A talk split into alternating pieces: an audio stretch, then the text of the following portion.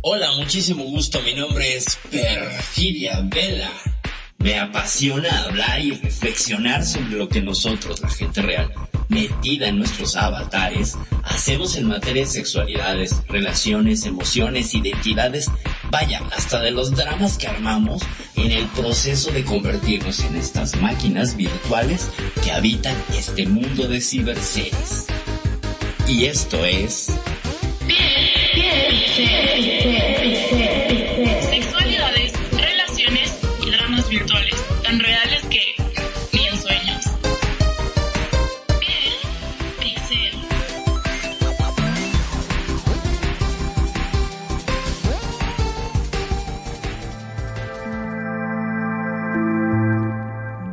noches, buenas tardes, buenos días. Buenos días, no sé, pero buenas noches y buenas tardes, público de Radio Consentido. ¿Cómo están? Soy Perfidia Vela.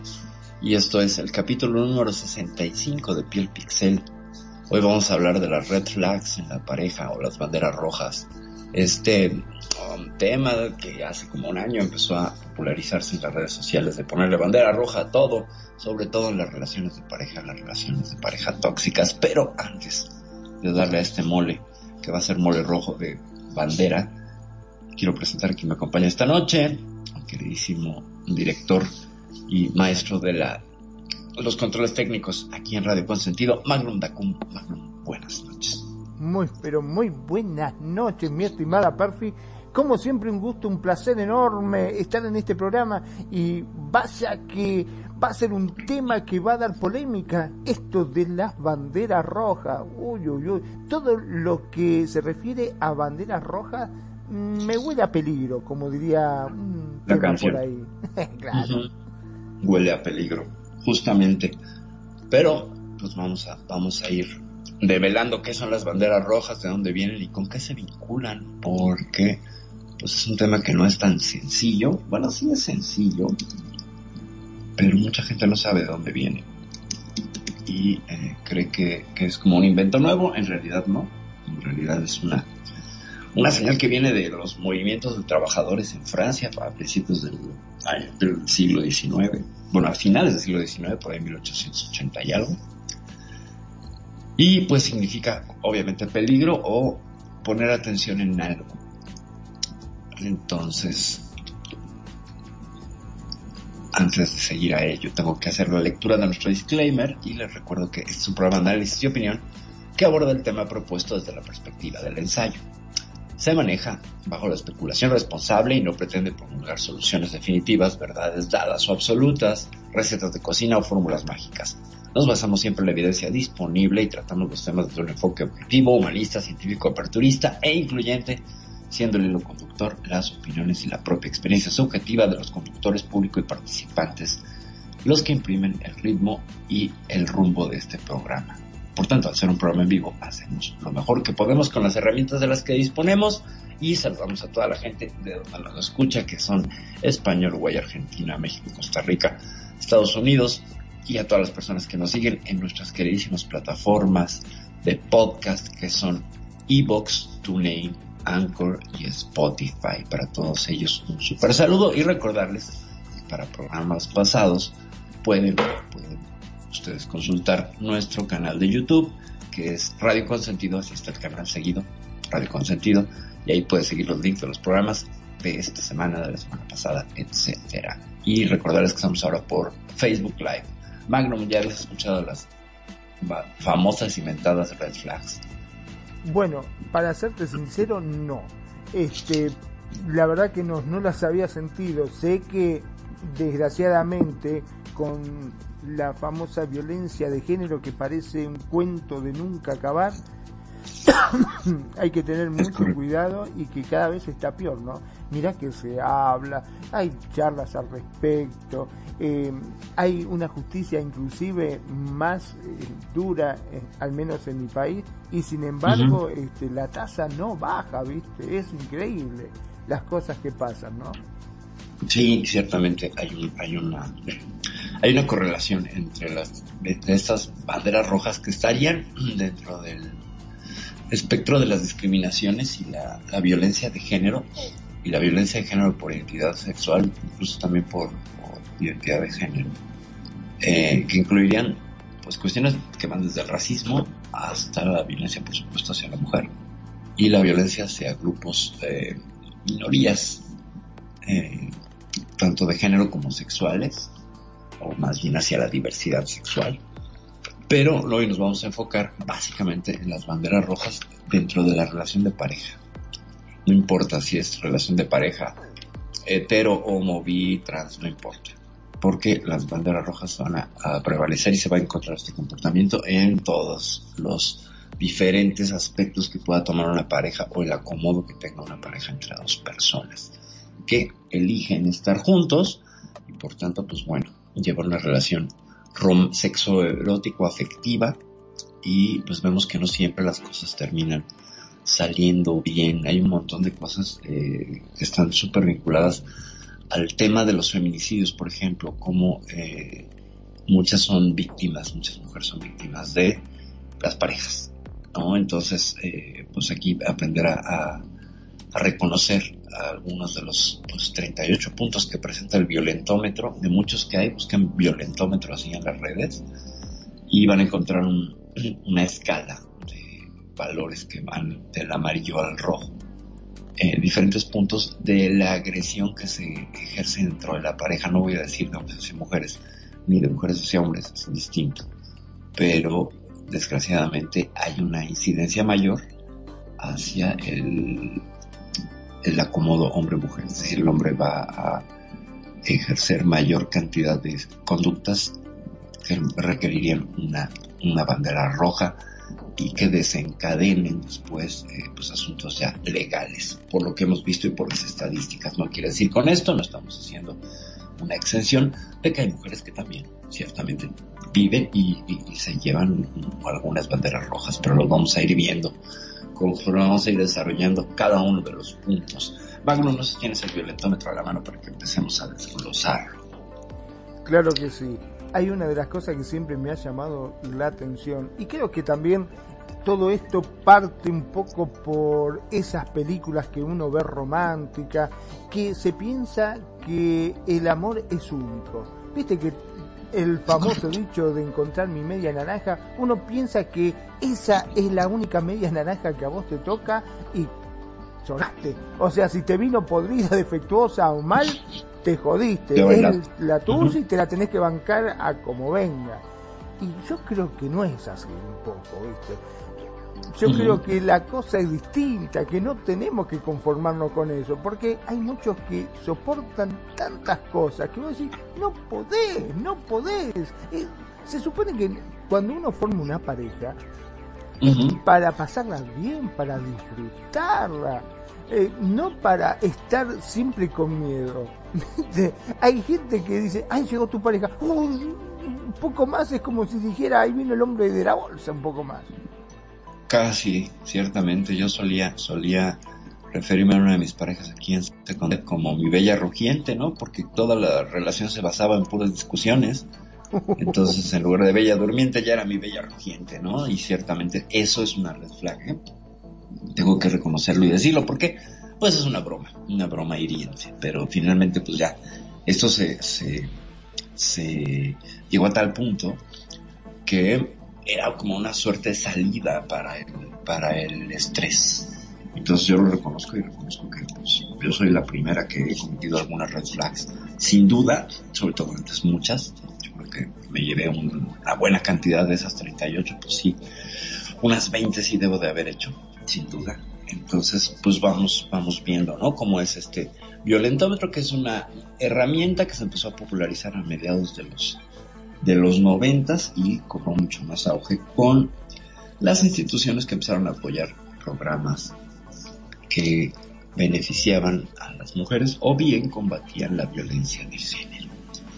Hay que recordar que la palabra violencia de género se refiere a toda acción eh, en menoscabo de la dignidad de las personas por motivos de su género.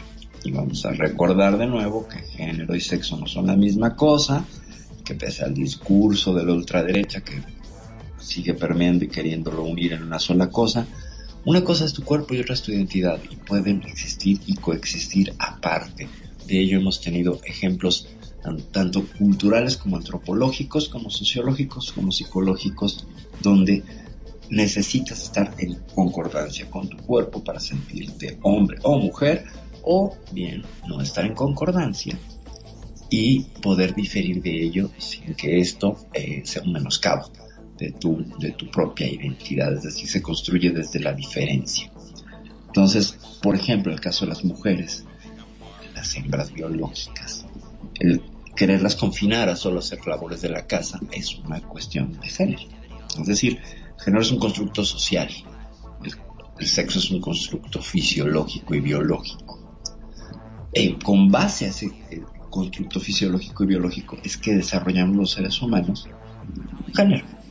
Margaret Mead, la famosa antropóloga, por ahí de los años 70, desarrolló un estudio muy interesante en 137 eh, sociedades todas acabaron teniendo esquemas de género, es decir, divisiones hombre-mujer y algunas, algunas subdivisiones o con más de dos géneros. Se encontró sociedades donde había hasta cinco géneros con sus respectivas tareas. Es decir, casi que el género es una tarea social a llevar a cabo, por resumirlo de alguna manera. Entonces, dicho esto, pues pasaremos al primer punto del violentómetro. Magnum, si lo tienes y, si es sí, como A ver entonces, el violentómetro. El primer punto dice bromas hirientes. Es correcto. Es correcto. ¿Cuántas veces no hemos escuchado eso en la, pareja? mira, sin ir más lejos, tengo una pareja de amigos que, más, era conocido. Eh, yo conocí al muchacho, no conocía a su novio, una vez me invitaron a comer a casa y cuando llego, le dice, ah, te presento a mi mujer, para, ¡vaca! Le gritaba, pero así le gritaba, le decía, ¡vaca! Oh, por Dios. ¿Qué es esto? Y salió a decir, sí, mi amor, vení, vaca, te presento a, a vaca, me dice mi mujer. Y, y viste, nada que ver, no era un, era una mujer aparte muy flaquita, o sea, bien. me pareció re chocante, ¿por qué le decía vaca, viste? O sea, una cosa tan como hasta despreciativa la forma como lo pronunciaba, ¿me entendés? Porque yo entiendo que muchas veces en intimidad eh, se buscan otros términos, unas palabras más este, cariñosas, viste, que uno dice, ay, Gordi, ¿cómo te va, Gordi? Claro, o ay mami o bichito, dale bichito, haceme la comida, o, bichi, tiene un helado. De cariño. De cariño, pero vaca. no, vaca, bueno, sí.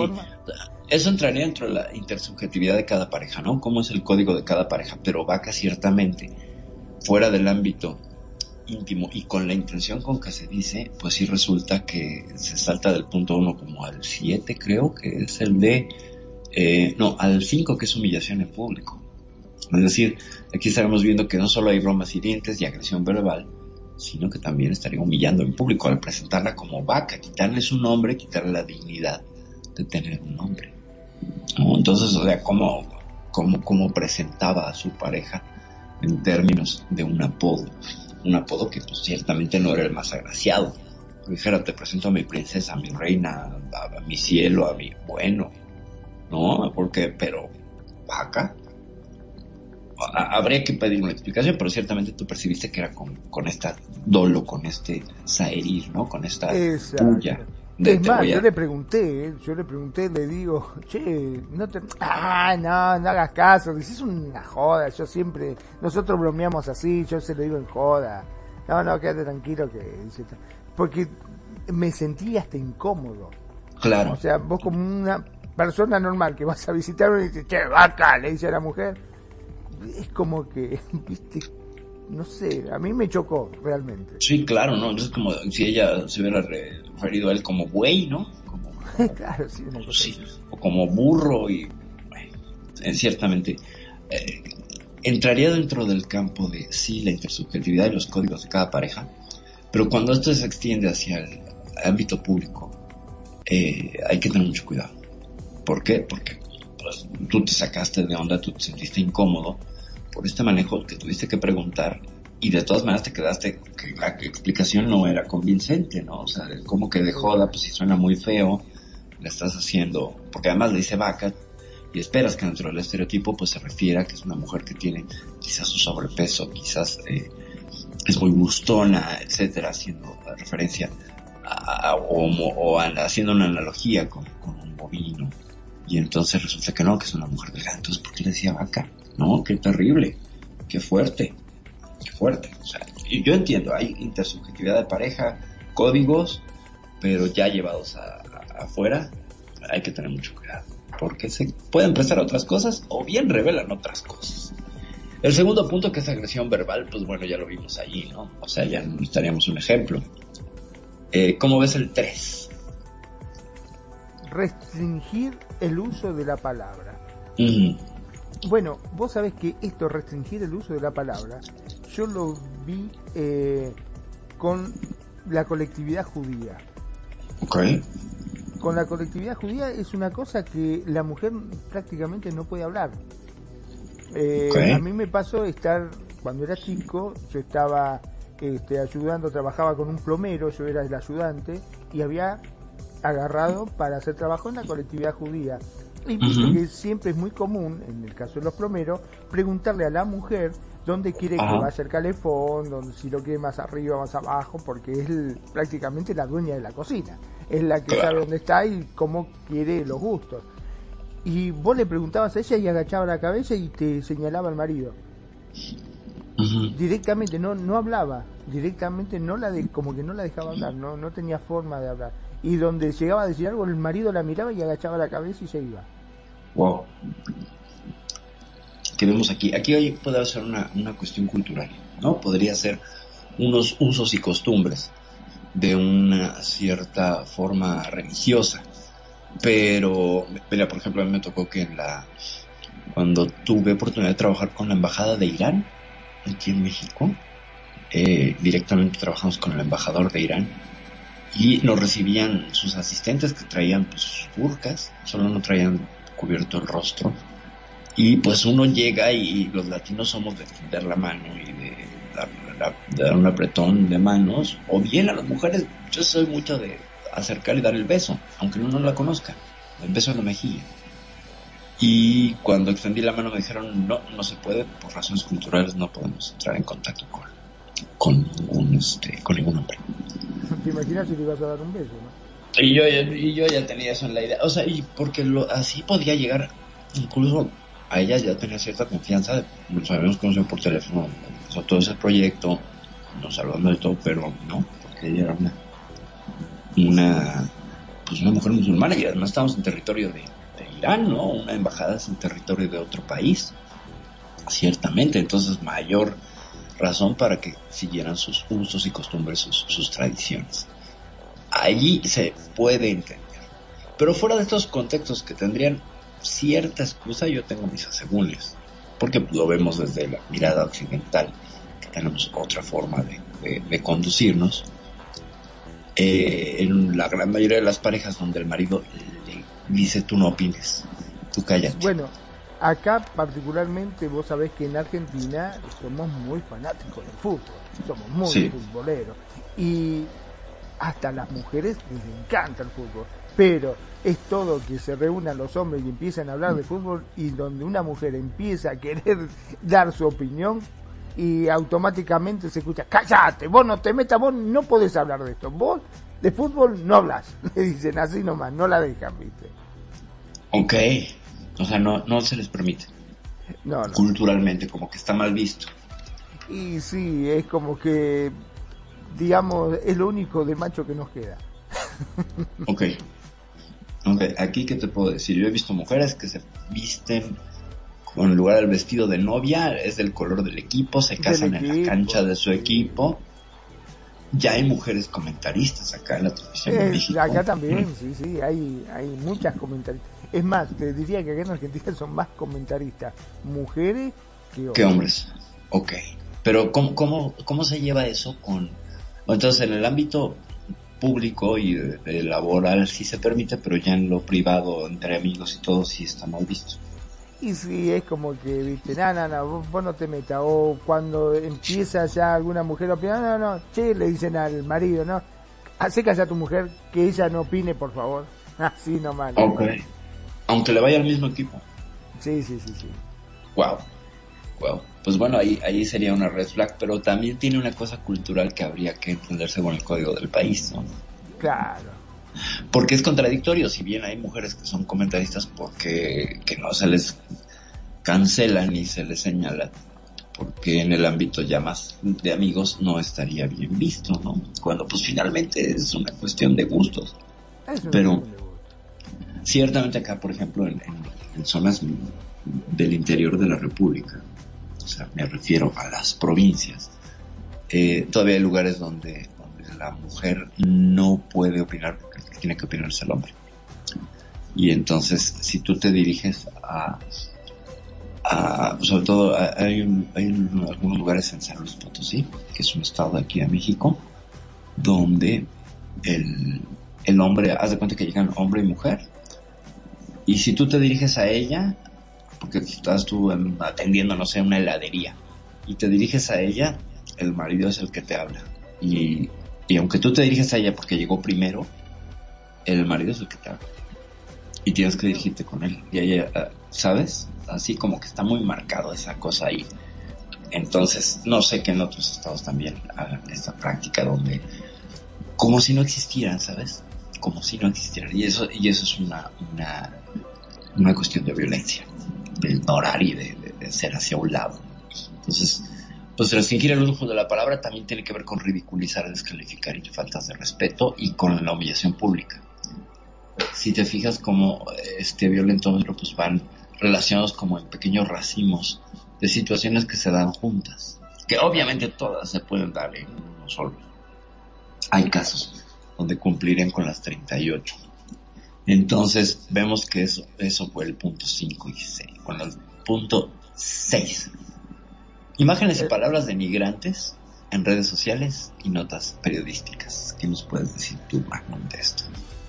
Bueno, con respecto a esto hemos visto que ha ocurrido demasiada desgracia, ¿no? Al respecto, porque eh, hoy por hoy son muy tomados eh, a la tremenda las redes sociales y Ajá. a veces prefieren que vengan y te peguen un sopapo, que te fajen, antes de que te escrachen en las redes sociales.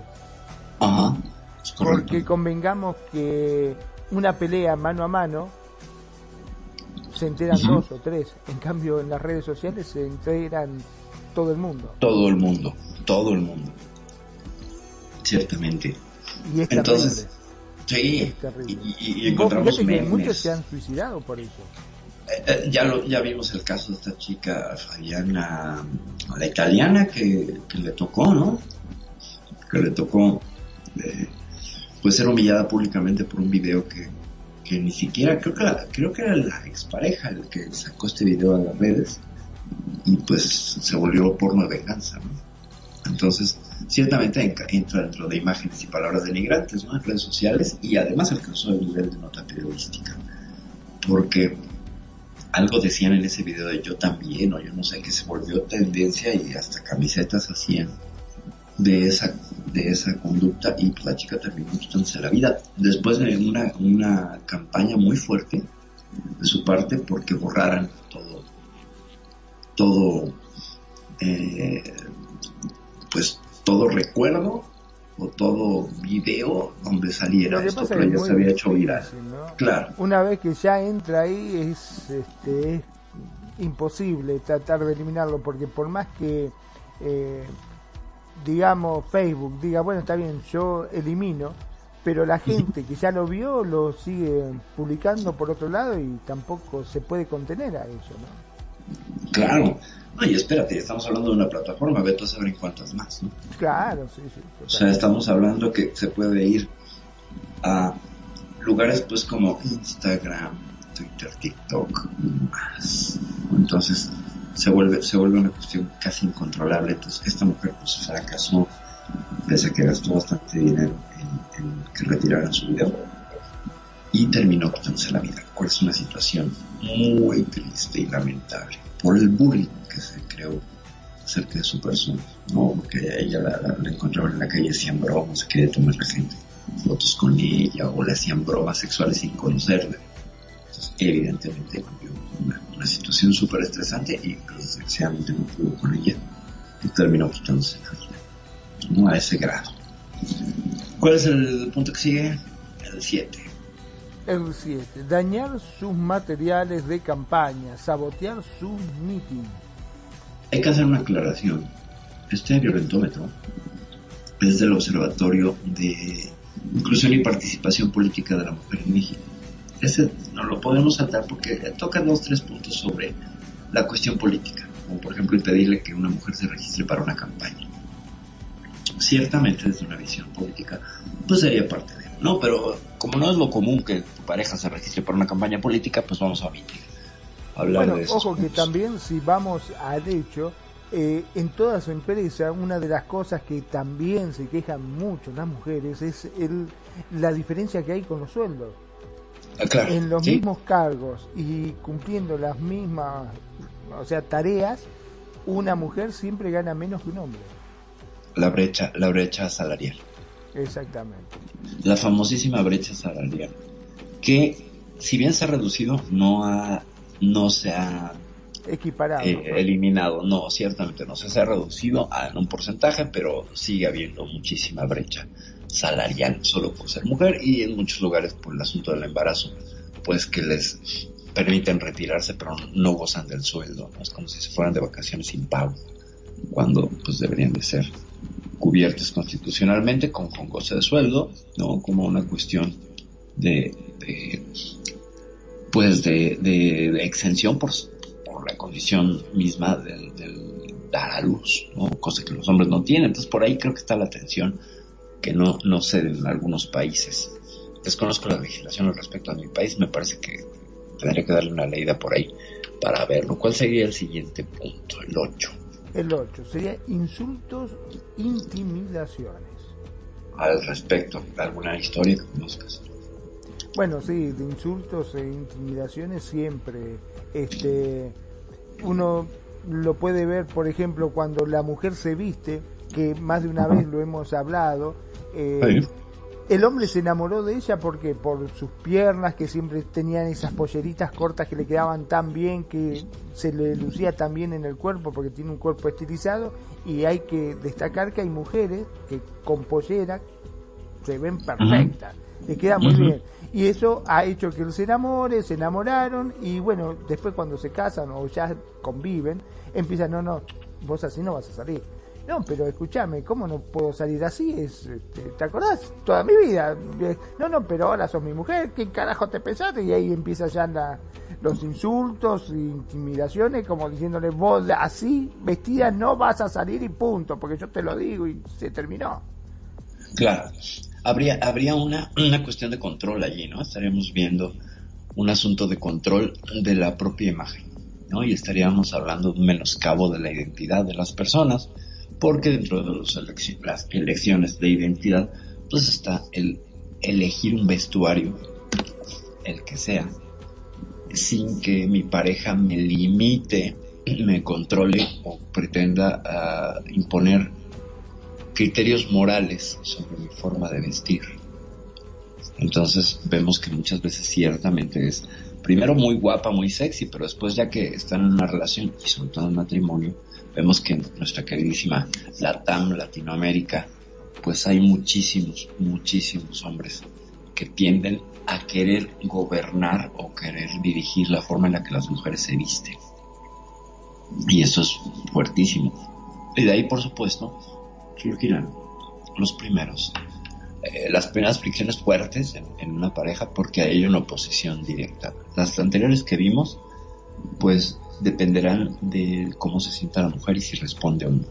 No estamos diciendo que esté bien, pero aquí, donde yo he visto en mi experiencia, es donde más empiezan a ponerse bravas las chicas, con toda razón. No me digas cómo vestirme, no me digas si esto es muy corto o no es muy corto, etcétera. Si es una, es una cuestión. Y lo vemos, por ejemplo, incluso lo he visto yo aquí en Second Life, donde las parejas hombres les controlan el largo de la ropa en un mundo virtual. en serio, es una locura, ya sé. Es una locura. Es una locura. Aquí donde pues todo el mundo anda a veces pues enseñando un poco más del apellido y que creemos que es parte como de esta cotidianeidad del, de Second Life. Y entonces de pronto cuando están en pareja, no, es que cómo puedes andar desnuda. Pues si la conocieron casi desnuda. Por eso se enamoraron de sus cuerpos Cupra y luego están diciendo, no, ya no, cúbrelo, píntalo, quítatelo, nada más que flote tu cabeza por ahí, ¿no? Yo soy este, yo soy el, único que puede decidir cómo te vas a ver. Y eso ya es una cuestión, pues, de querer controlar como un papá, ¿no? Como un... Te escucho.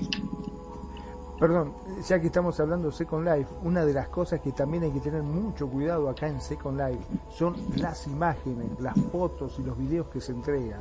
Porque muchas veces, eh, por amor, porque uno se siente eh, totalmente, no sé, afín con esa persona, eh, al momento de tener relaciones, eh, uno puede enviar fotos eróticas, puede mandar, este, o condicionadas, qué, sé yo, o los packs, ¿no? Como se dice normalmente, este, a su pareja porque está enamorado y porque piensa que está todo bien y verdaderamente no pasa nada. Pero ¿qué pasa?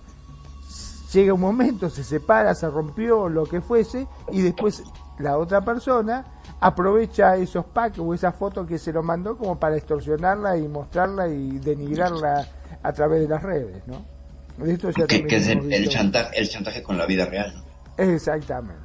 El chantaje con la vida real, con el real life, ¿no? Te voy a, te voy a, este, te voy a exhibir. Tal cual. Te voy a exhibir en redes sociales por tu cara real, ¿no? Wow. Eso acá en Second Life ha pasado, por eso hay que tener mucho cuidado y siempre que puedo trato de aconsejar que no manden esa foto porque está todo bien. Yo no estoy diciendo que la otra persona lo vaya a hacer. Yo quiero que nunca nadie lo haga porque uno está enamorado y uno se siente cómodo con esa persona y uno se entrega.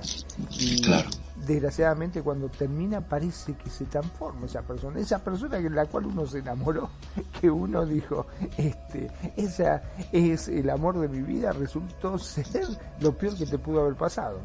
Es correcto, sí, sí, sí. A mí una vez me lo quisieron aplicar. Entonces voy a mostrarles a todos cómo eres. Pues mira, no me da vergüenza y estoy en mi Facebook, ¿eh? unas fotos. No te preocupes. Yo ya me mostré antes que tú lo hicieras. Sin embargo, pues sí fue sorprendente la forma en la que surgió esta, esta amenaza, ¿no? Esta, esta forma de querer controlar y querer amenazar eh, con te voy a descubrir, te voy a sacar del closet y yo así de pues cuál closet, no, o sea tengo fotos de niño y de niña en mi Facebook ha estado ahí por años y no lo tengo por qué pues avergonzarme ni decir, ay, si te la mandé, pues haz con ella lo que quieras, no me preocupa, ¿no? Entonces creo que esa es la mejor manera de, protegerte de un blackmail o de un chantaje de ese tipo, que más adelante veremos el chantaje. Pero sí, en Second Life aquí hay eso, incluso con tu avatar desnudo te quieren hacer este También. chantajes no, no me lo decían, le digo, pero si trabajo de stripper, ¿cuál es el problema? O sea, me dan dinero por encuerarme, ¿cuál es el problema? No pasa nada. Amor, mándalas, nada más cobro 25 lindens cada vez que la mandes, ¿eh? Porque si no, pues, y ahí me pasas la mitad. Bueno, la mitad no porque no hay 50 centavos de linden, pero bueno, es una parte, una parte correspondiente. La siguiente sería el 9, ¿no? El 9. El famoso chantaje, sí, sí. El famoso chantaje. bueno, un poco de lo que estábamos hablando, ¿no? Acá en Second sí. Sí, sí, sí. Y, en la vida real, pues, no sé, alguna experiencia que conozcas que nos puede eh, ilustrar chantaje. Bueno, chantaje normalmente sucede cuando la pareja este, empieza, está todo bien, empiezan a ahorrar y se compran este, su casa, viste, entre los dos, trabaja tanto el hombre como la mujer, se pone y después resulta que hay algo que está mal y se separan y el otro lo chantajea con no devolverle absolutamente nada de lo que puso. Claro. No, e, en mi casa, yo el terreno era mío, sí, pero la casa la hicimos entre los dos, no, pero escúchame, olvídate, empiezan Llévate tu casa, ¿no? Llévate tus ladrillos. Claro en términos de legales se llama que no hay cómoda división. O sea, es decir, como no... Primero que nada habría que ver cómo está estipulado el, estar en pareja, porque si están en pareja abierta o en unión libre, eh, pues no hay un acuerdo legal ¿no? que lo sustente. Podría ser una unión de hecho, como en algunos países existe esta, esta fórmula de pareja solidaria, etcétera. Pero bueno, cuando ya hay un matrimonio existen dos, dos formas, los bienes mancomunados y bienes separados. El, la usanza de los bienes mancomunados, es decir, unidos, todo lo mío es tuyo, lo tuyo es mío, eh, era mucho de, creo yo, de la generación de mis padres. Con mis hermanos vi cómo esto fue cambiando y al menos yo cuando estaba contemplando ese asunto quería por bienes separados. Porque creo que es la solución más fácil, cada quien que se lleve su vuelta, ¿no? Porque si no se vuelve una cosa imposible. ¿Cómo divides una casa?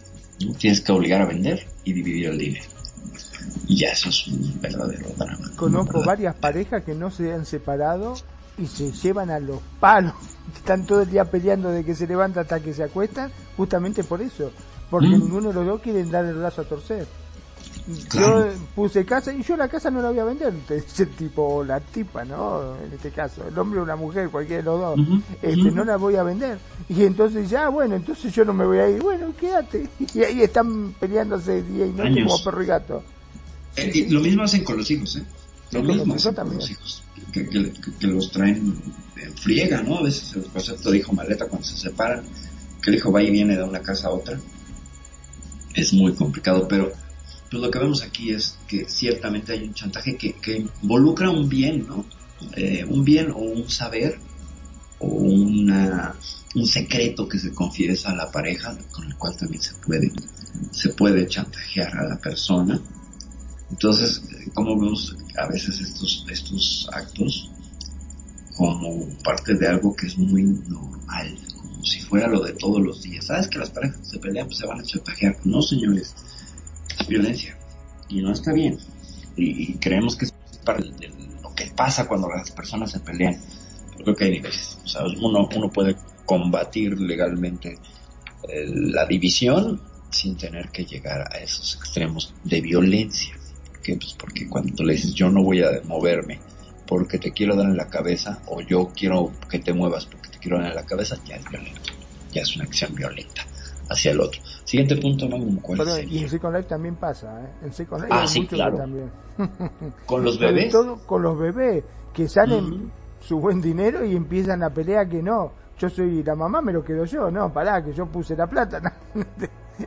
el bebé mío y se, se arman unos líos también terribles con eso hay una marca de bebés que el bebé es un objeto que les pertenece a los dos, se lo pasan de inventario a inventario. Con ese asunto, seis historias de parejas que se pelean y él o ella se quedan el bebé y no lo dejan volver a ver a la pareja más. No se lo regresan. O bien la clásica historia de las azoteas donde había bebés abandonados. De estos bebés iban y los tiraban, como que era el mismo sim, tenía varios bebés. Nunca pude conseguir la foto, pero es muy interesante la historia ahí detrás, como había un vertedero de bebés. Que bueno, muchos están, muchos están en el inventario, ¿no? O sea, es como así ya te olvidas de ello pero eh, este lugar a mí sí me parece siniestro de ir a aventarlo ahí, ¿no? Porque ahí hay un acto. Todavía la gente que los tiene en el inventario, bueno, pues lo sacaré en algún momento. Pero ya botarlo, sacarlo de tu inventario, dejarlo ahí, a la buena de Dios. Donde nadie lo puede recoger, a menos que borren el sim y entonces creo que no sé si te lo regresan o se pierde porque no es un objeto. Se pierde porque no es un objeto copy. Entonces, ¿cómo abandonarlo a su suerte, no? Sea, simbólicamente es muy feo lo que pasa. Yo sé que son píxeles que no poseen vida, pero simbólicamente el acto es muy siniestro. mucho, muy siniestro. Sí, sí, sí, desalmado, ¿no? Pese a que no haya un alma, eh, lo que te revela es que es alguien que podría hacer eso por su hijo, realmente, solo por estar en pelea con la pareja y darle la cabeza a la pareja, lo iría a abandonar. O sea, no sabemos si fueron hombres o mujeres, el hecho estaban ahí los bebés, en las azoteas, abandonados. Unos 5 o 6, pero lo cual ya era, y si ya uno es para estarse preocupando, imaginen 5 o 6. O sea, a lo mejor fue alguien que dijo, no, pues vete a este sim, yo voy a verte el mío. Y así fueron, ¿no? No sé si, si, si, si, obviamente no se va a llamar el sim de los bebés abandonados, claro, pero ciertamente es, es una cosa que yo creo bueno, que ya pero también hay un sitio que uno puede dejar los bebés en adopción. Y ese me parece hasta más correcto, porque bueno, se terminó el amor, ¿qué hacemos con el bebé? Lo damos en adopción, entonces el que va lo compra, eh, puede el precio, y, se reparten la plata equitativamente, imagino yo, o no sé cómo será, pero bueno, al menos el bebé no queda tirado, como vos decís, en la azotea, que cosa me parece horrible. A menos que el creador de esos bebés se entere, porque entonces están haciendo un subnegocio están revendiendo sus bebés. Si yo fuera creadora, estaría persiguiendo a esas personas legalmente porque estaría revendiendo a mis bebés. ¿Sabes? Ahora, los papás podrían venderlo y llegar a esos acuerdos. Yo no sé qué tan legal sea y, yo como creadora podría perseguirlos o no, pero ya siendo terceros que no están vinculados ni con el pago ni con, ni con la relación de pareja, que pues, el dueño de los bebés sabe el nombre de los dos, porque Ahora, hay otra marca de bebés que ahora ya no ya no albergas al bebé en tu, en tu inventario, está en, una, en un sitio web que te lo descarga. Por tanto, ya no se dan estas peleas. Quien lo pagó le va a dar al otro la posibilidad de ser el, caregiver, el cuidador. Ahí es donde se vería la pelea. Oye, dame el caregiver del bebé, ¿no? Y ahí, pero ya no sería el bebé, sino estarían hablando de un permiso. Ya no hay bebés de por medio que quedan eh, abandonados en un inventario. En todo caso, quedarían almacenados en una red que es la de la dueña de esa otra marca. Que me parece una solución un poco más civilizada y una forma más correcta de llevarlo porque el bebé... Evita que lo vendan. Exacto, y evita que lo vendan, eh, justamente. De paso evita que haya mercado negro de bebés en Second Life, que no lo dudo en este mundo, que siempre hay ese tipo de cosas tan interesantes. Después del chantaje, eh, vamos con el, punto 10, El punto 10, que dice difundir información privada para menoscabar su imagen. Correcto. Información privada para menoscabar su imagen. Ya vimos que... Un poco lo que estábamos hablando acá en Second Life, ¿no? Que muchas veces este, intentan extorsionarte con tu foto de RL como para menoscabarte, como diciendo, ah, vos que acá te la das de langa y mira cómo sos en realidad. Correcto, correcto. Acá estamos todos sonados porque acá somos todos hermosos, ¿viste? En el no es lo mismo, dijo. Sí, claro, esa es, esa es una, esa es una este, ventaja donde te puedes hermosear, pero yo lo que creo que es un asunto complicado es que utilices la imagen que alguien más te dio en confianza para que acabes con la con la con la imagen pública de alguien su imagen. Eh, sobre todo eso se ve en los términos de servicio aquí en secundaria, sobre todo al copiar y pegar conversaciones. ¿No? Lo hemos visto muchas veces. Ay, sí, eso Cómo copian y pegan conversaciones. En las redes sociales lo hacen. En redes sociales también. Y la clásica foto del WhatsApp, ¿no? Donde, pues, sin mucho contexto, pues tres pedacitos de un, bueno, tres fotos de una conversación y ya las toman como, como algunos juzgados como evidencia yo no sé si tiene que estar el teléfono hipotecado, porque también hay simuladores de WhatsApp. O sea, tú entras a un simulador de WhatsApp y haces una conversación y puedes hacer que cualquier persona diga lo que sea. Sería como estos deepfakes, ¿no? Como estamos en la época de la desinformación y de los deepfakes, pues ya te creas tú tus imágenes falsas y dices, bueno, es que fulanito me dijo que soy una alfa orejona y miren, aquí tengo pruebas, ¿no? todo porque, porque puedo entrar a un, a un generador y le puse hora, fecha, todo, todo lo puedo acomodar a mi discurso para hay que tener mucho cuidado con eso. Sí, y se ve muy real, ciertamente se ve muy real. Incluso le puedes cambiar el fondo de pantalla y para que se parezca a las conversaciones que tienes encuentras con esa persona. Sí, en realidad no habría gran diferencia, porque es una aplicación y entonces lo otro que hace es simular la aplicación con sus mismas interfaces. Y es como bien inquietante porque pues, te pueden acusar de cualquier cosa. Ya no digamos estos programas de inteligencia artificial donde subes una foto y tú la pones en el cuerpo de Mohamed Ali y boxeas como Mohamed Ali y te hace el video, ¿no? Y con una, si subes más fotos, pues más real se va a ver.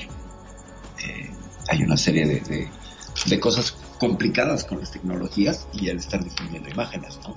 De las personas. Lo que pasa que también, con respecto a eso, hay que tener cuidado porque la imagen de uno se queda desgraciadamente estropeada, porque por más que después se descubra que fue un chantaje, de que todo eso fue montado para tratar de... Siempre hay alguien que dice, sí, pero si lo dicen, mm, no sé, no sé, a mí me queda la duda, algo pasó ahí. Es correcto, y esa parte es muy complicada. Y es muy complicada, por más que vos le muestres, le digas, no, mirá, ve que todo esto lo falta, sí, pero bueno, qué sé yo, no sé, a mí, claro, no me queda la cosa, si el río suena, ¿viste? Es que agua lleva, claro. Claro, eso, eso es clásico y, se, y terriblemente nos vemos eh, ahogados por esta, por esta marejada de, suposiciones y de, no, es que si en realidad sí lo hiciste, ¿no? Es que después están los supuestos, ¿me entendés? Porque vos conocés una persona nueva, esta persona con la cual vos estás hablando te presenta, mira, te presento a fulanito, hola, ¿qué tal? ¿Cómo te va? Fulano tal, sí, y después cuando te fuiste, che, esa vos sabés que, no sé si te enteraste que hubo un problema así, así, dicen que no, pero mmm, yo creo que algo raro hay, ¿viste? Y ya te están poniendo como quien dice la daga o la cruz, ¿viste? Encima, y ya no te la saca más. Es correcto, es correcto, ciertamente, y ya no te lo sacan más. Y hablando de un poquillo de redes sociales, vamos a agradecer a las personas que nos nos están dando, nos están dando seguimiento en este programa, como Ana María Guajardo y hasta Chile. Ana María Guajardo, muchas gracias. Como siempre, un beso. Nuestra queridísima Luna Azul de Fernández. Luna preciosa, te mando besos y abrazos. Alondra Sandoval, también besos y abrazos para Alondra Sandoval. Esther Carranza Vidal, también besos y abrazos.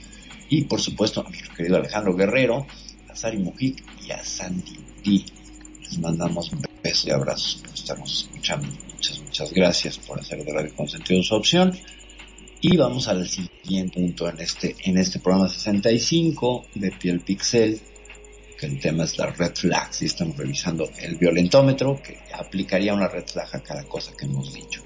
El punto 11. 2, 11, 11. 11, 11, que sería difundir promocionales que descalifiquen con base a un estereotipo de género.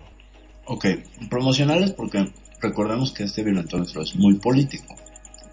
Entonces ah, entendería este violentómetro la, la campaña política, ¿no? Entonces tú harías promocionales que menoscaben la, la, la imagen del contrincante o el contrincante. Pero vamos a llevarlo al ámbito de las parejas. ¿Cuántas veces no hemos visto que hay un engaño y, no sé si te ha pasado en Argentina, yo lo he visto mucho aquí en México, que le van y le buscan al Facebook a la mujer que es la amante y le hacen una manta que dice roba maridos y van y se lo ponen cerca su trabajo. No sé si lo has visto, ese sería sí, sí, sí, lo he visto, sí, sí, sí. Es terrible. Y con fotos y la queman por todos lados, ¿eh? Por todos lados. es terrible. Y bueno, más que roba marido, también le asignan un, otros epítetos, ¿no? Ah, claro, este, claro, por supuesto. Pero estas campañas son como muy pegajosas en el sentido de lo que yo he visto por acá. Hubo un incidente así, no con, no por, no con una mujer ni por un engaño, eran como unos estafadores. Y ahí sí entiendo que pues se permita, órale, va, toma justicia por tu no porque hubo una estafa. Sin embargo, se centraban mucho y se cebaban, como decimos acá en México, en una mujer. Y, pues a ella la ponían lo peor, ¿no? Porque era como la líder de ese proyecto que había estafado a alguien más. Y pues si había una, una, preferencia por ir sobre la imagen de ella. en lugar de pues todos juntos, ¿no? Entonces ahí sí había una cuestión como de género que se veía un poquito exagerada. Yo entiendo a las personas que han sido defraudadas, evidentemente, me ha pasado, pero pues si ya tienes nombres de sospechosos y son un grupo, pues al grupo lo tienes que tratar igual en aras de que la justicia, ya sea tu propia justicia, eh, de ojo por ojo, de pintarle la cara de verde al, al criminal, eh, aplique, ¿no? Entonces si hay una, un sesgo hacia un u otro género, pues bueno, podríamos estar hablando de que sería una red flag en la conducta de esa persona pero en el caso de los estafadores, pues a mí me parece que está bien, es como un se busca, ¿no? Se busca a esta persona por andar haciendo todas estas tropelías. ¿Cuál es el siguiente punto? Bueno, el punto 2 es difamación y el 3 es calumnia. Prácticamente andamos por ahí, ¿no? Prácticamente. prácticamente. La, la diferencia, a mí no me queda muy clara. Me parece que las dos tienen que ver, son atentatorias de la dignidad de las personas. Es decir, es una historia inventada. Tanto la difamación como la calumnia, en mi corto entender, es una es un invento que busca eh, un objetivo. ¿no? Ah, por ejemplo, menospreciar, menoscabar claro. a esa persona. Sí, claro. Mira, te puedo decir que, que en, mis, en, en, mis, años mozos que empezaba yo a explorar otros mundos donde me vestía de niña y salía, iba a la discoteca, etcétera, etcétera. Y que yo no sé cómo se enteraron mis vecinos. O yo era muy obvia. Según yo, no. Eh, empezaron a correr historias donde me habían visto en un coche con cinco hombres teniendo sexo, obviamente.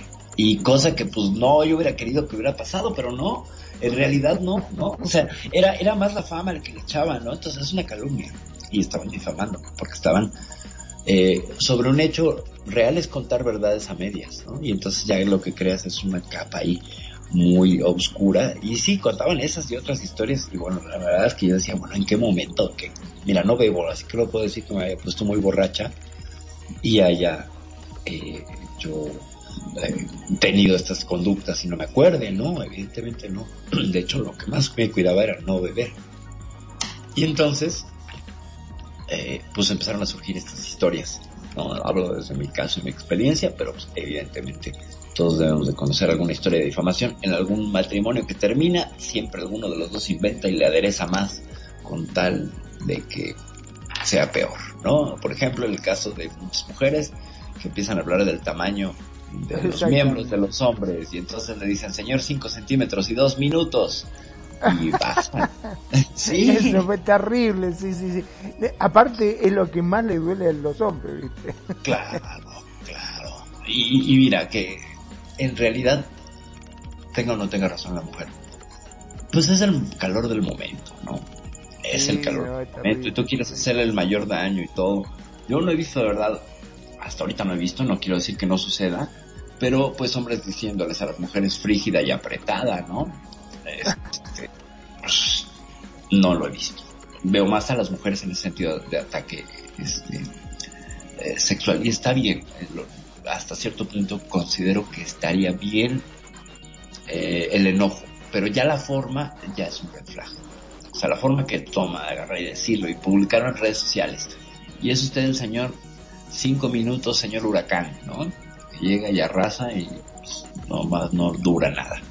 Eh, hablar del desempeño sexual de las personas porque eso corresponde a la intimidad, ¿no? Ya sabemos que no existe la intimidad en estos tiempos, que todo es extimidad, pero pues tratemos de rescatar lo más que podamos de la intimidad. Yo diría ahí en ese sentido que pues, sí es complicado agregarle cosas y que vendrían a ser pues parte de, de esta dupla difamación y calumnia, ¿no? Donde vemos que le acusas al otro de algo que no hizo. Quizás sí hizo un poco, pero tú ya le agregas, ¿no? Le exageras. Y entonces claro. ya hay una, eh, una agresión y una, una red flag tremenda porque pues, te vuelves un calumniador y un difamador o un calumniadora y una difamadora. No, tú hiciste de más. Yo entiendo el enojo, de verdad, pero cuando haces de más, ya estás cruzando una línea y es bien peligroso. Porque tú cierras y estamos en alerta, ¿no? O sea, te ponen alerta de algo. El siguiente punto, vamos a 14. Perdón, ¿no? Justamente que estabas hablando sí. con, de esto, me estaba acordando de un chiste que vi acá en Facebook. Uh -huh. este, en la cual el nene muy preocupado le dice a la mamá, mamá, decime la verdad, yo soy adoptado. Y la madre lo mira y dice, escúchame, nene, habiendo tanto nene lindo, vos te pensás que si hubiese sido adoptado, justo te voy a venir a agarrar a vos. Le dice. Él le dice, con haberme dicho que no me bastaba. Le dice, ¿Verdad? ¿Verdad? Qué violencia, cuánta violencia, ciertamente. Es como los chistes esos de los niños que nacen feos que dicen que si no, no hubieran nacido, los hubiera dibujado Walt Disney o que no sabía si mandarlos al zoológico o al museo. Bueno, ya cerramos el momento gracioso de los niños. Pero aquí sí yo no creo que sea calumnia ni, ni difamación, pero lo vamos a mencionar.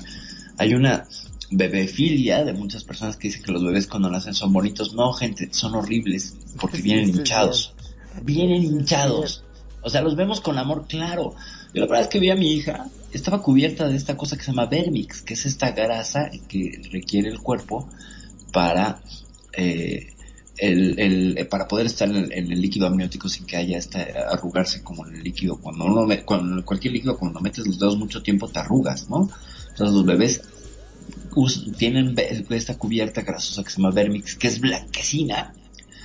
Y entonces lo primero que la vi pues parecía que estaba metida en harina no y con sus ojos todos cerrados hinchada por supuesto hinchada, porque fue parto natural entonces más hinchada eh, vienen de pasar la cabeza por un estrecho túnel donde además están las contracciones de la mamá y empujan y todo. Y pues claro, Y lo tiran también, ¿no? Claro, y bonitos no salimos, salimos bastante feitos. Los primeros días ya se van componiendo y luego ya, pero por ahí de los seis meses ya son una belleza.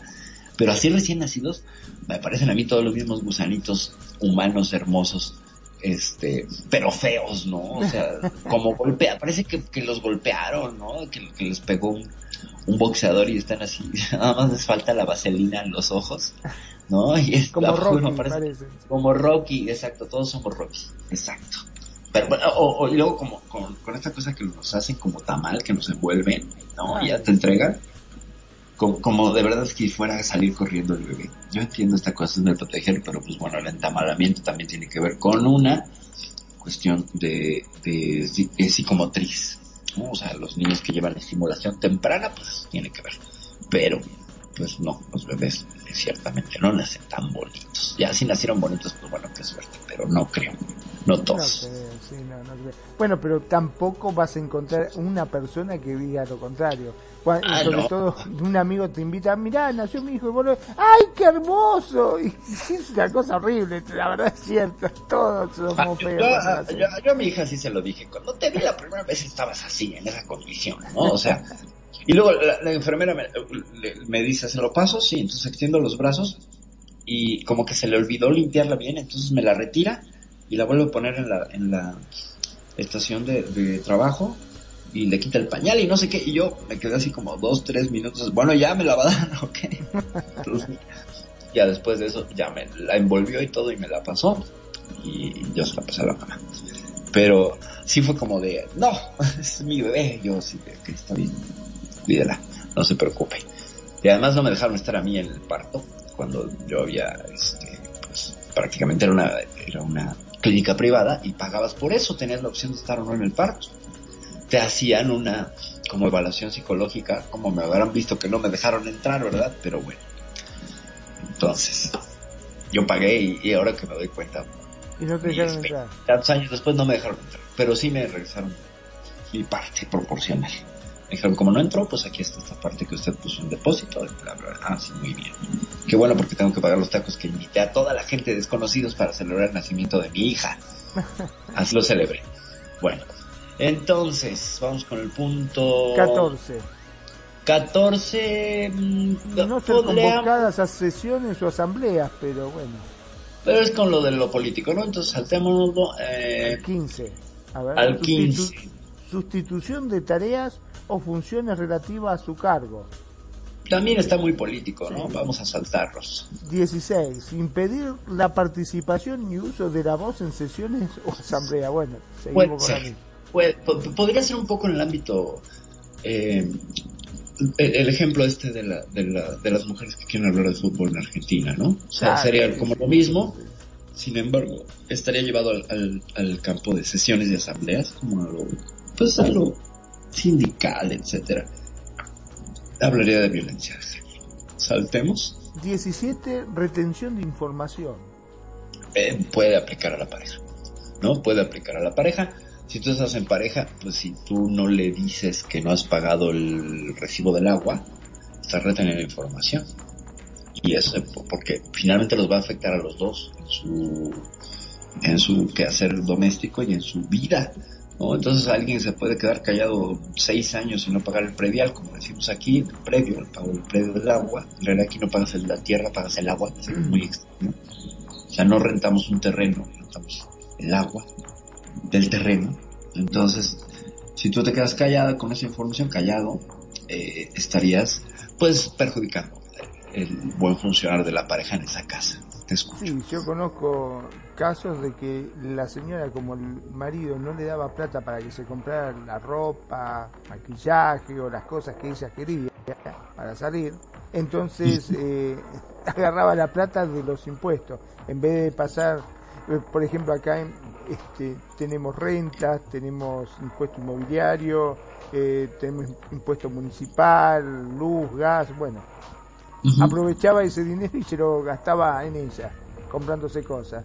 Y el marido le daba la plata todos los meses para que lo pagara. Después, un buen día, claro, la olla se destapó cuando empezaron a llover las, las cartas, ¿no? Como el marido trabajaba todo el día, la que recibía las cartas era ella, estaba todo bien no sé cómo llegó a sus manos una carta de esa y cuando se fue a fijar vio que debía años.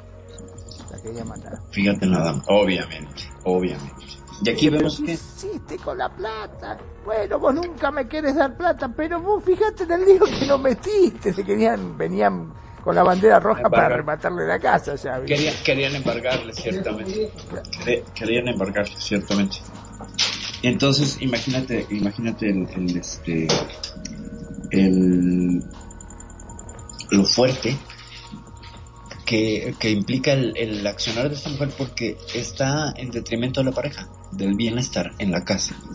por eso siempre es importante la, cuestión financiera. No solo las parejas son inteligencia emocional, inteligencia eh, el trabajo, etcétera, sino también inteligencia financiera. Y ahí esta mujer te está demostrando que tenía inteligencia financiera nula porque no vio a futuro los daños que podía causar porque pues, los gobiernos a veces son eh, un poco perezosos y no cobran los impuestos, pero cuando les da la gana cobrarlos y te agarran, no te sueltan.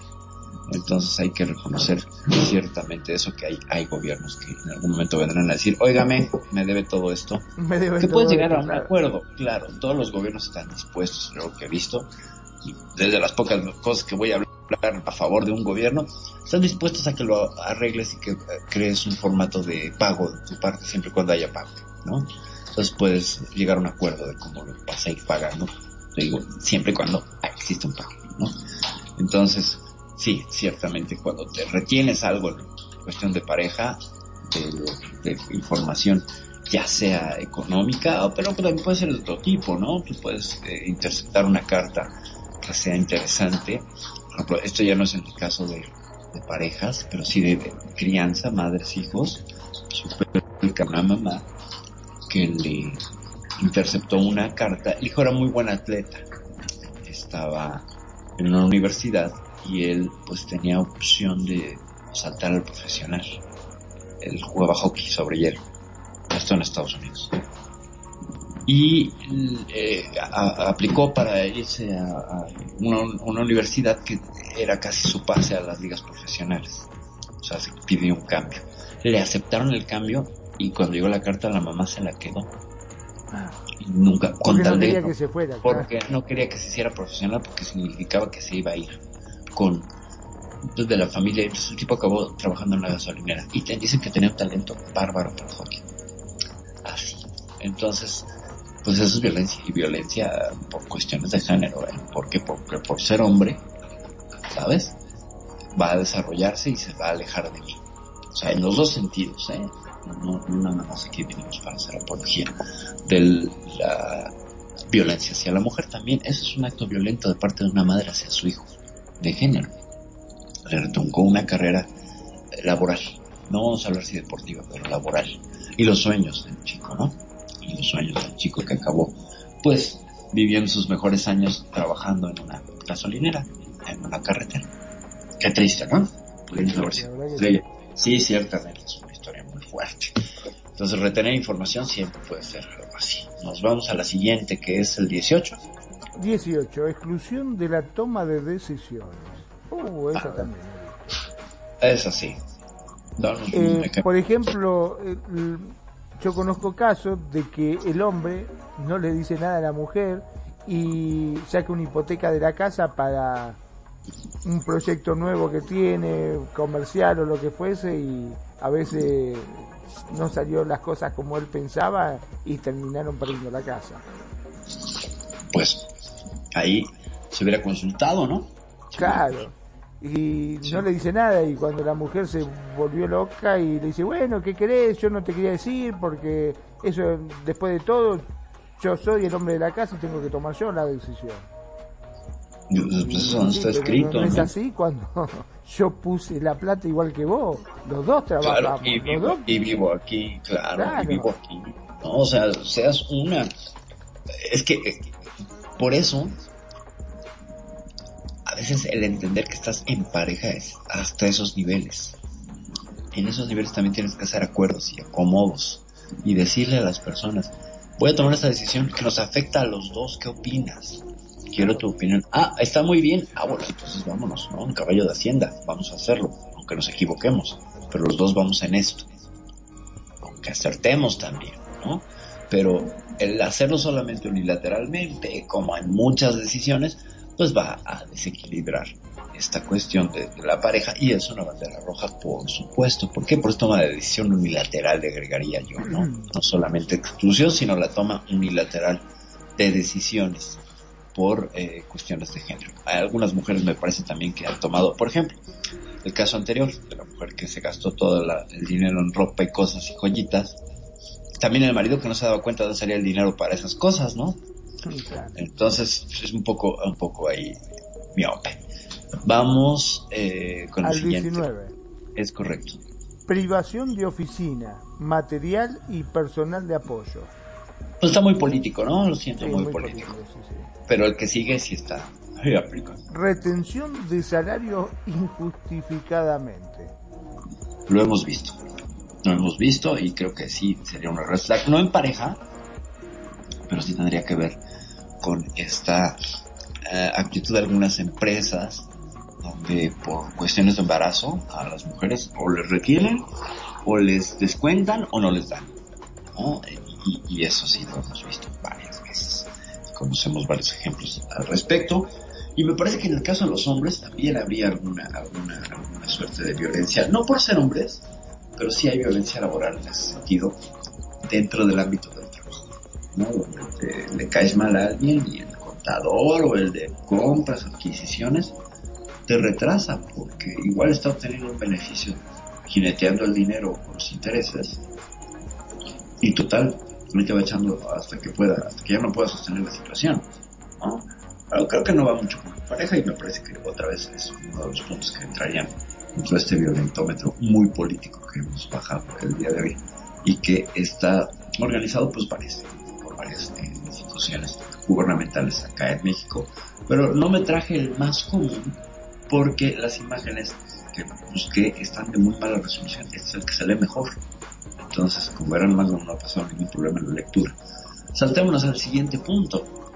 A ver, eh, el, el, desempeño de funcionario. Ese es el de funciones, de funciones, ¿no? Entonces, por ejemplo, aquí vamos a llevarlo a la pareja.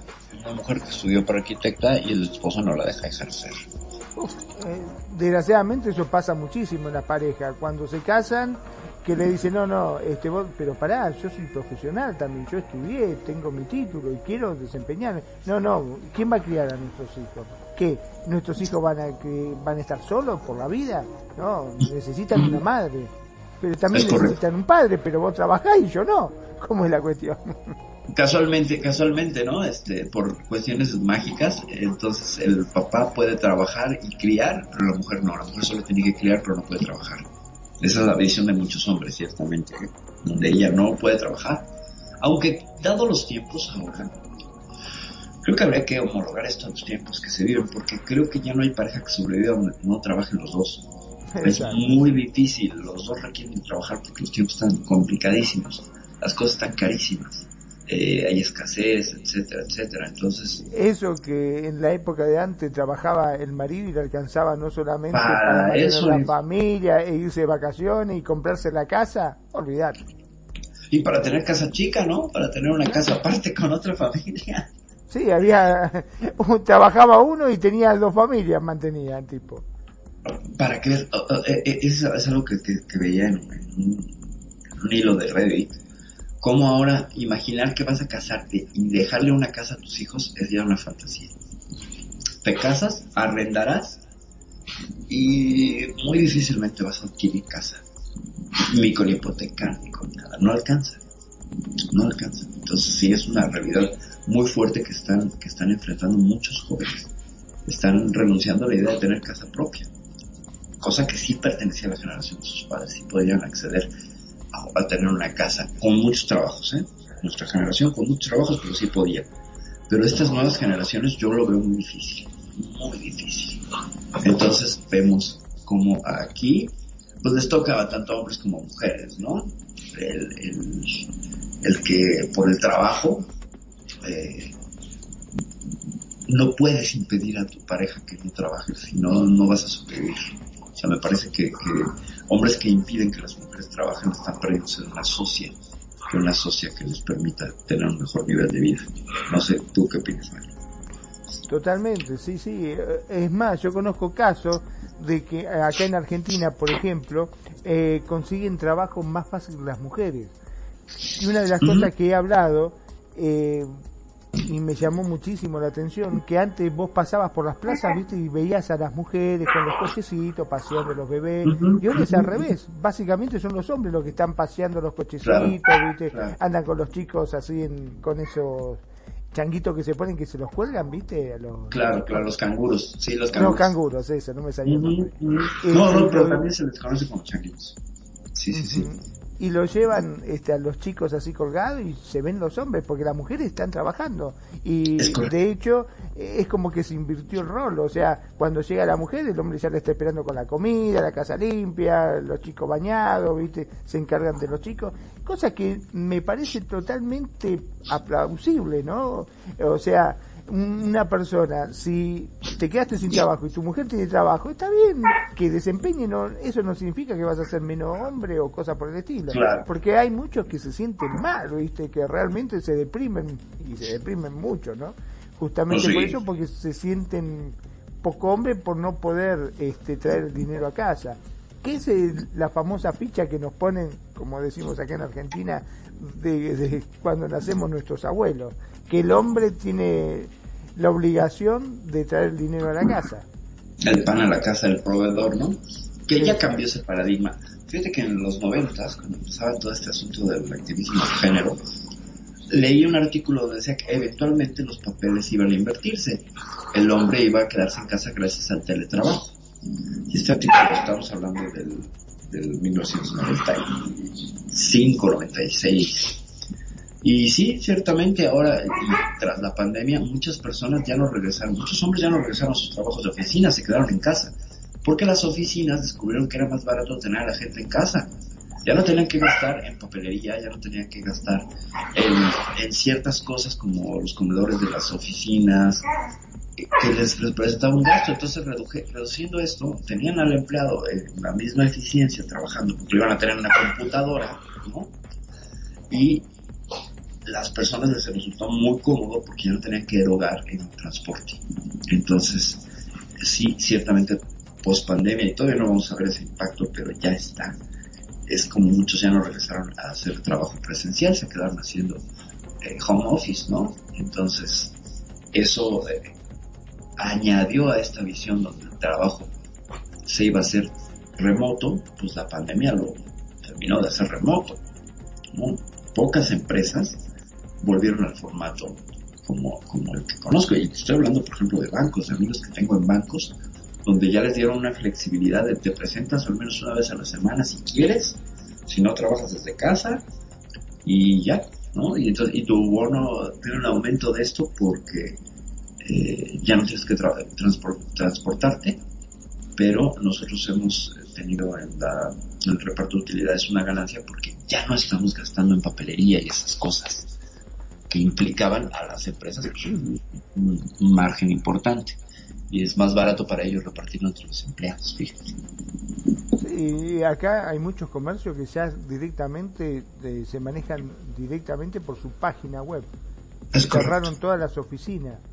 Correcto. No, no, no hay. eh, básicamente tiene un depósito donde vos podés ir a retirar la mercadería de ahí si gustás o ellos te lo mandan a tu casa.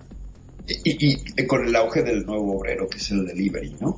El nuevo obrero, o sea, como antes veíamos a los obreros con su casco y trabajando en la industria de la construcción, de la metalurgia, etc. No, ahora los obreros andan en Uber, andan en Didi Food, andan en Rappi, andan en todas estas empresas, ¿no? En Postmates, etcétera, entregando porque se volvió pues el trabajo más asequible y más viable y rentable ¿eh? para las empresas de delivery. La pandemia fue lo mejor que nos pudo haber pasado.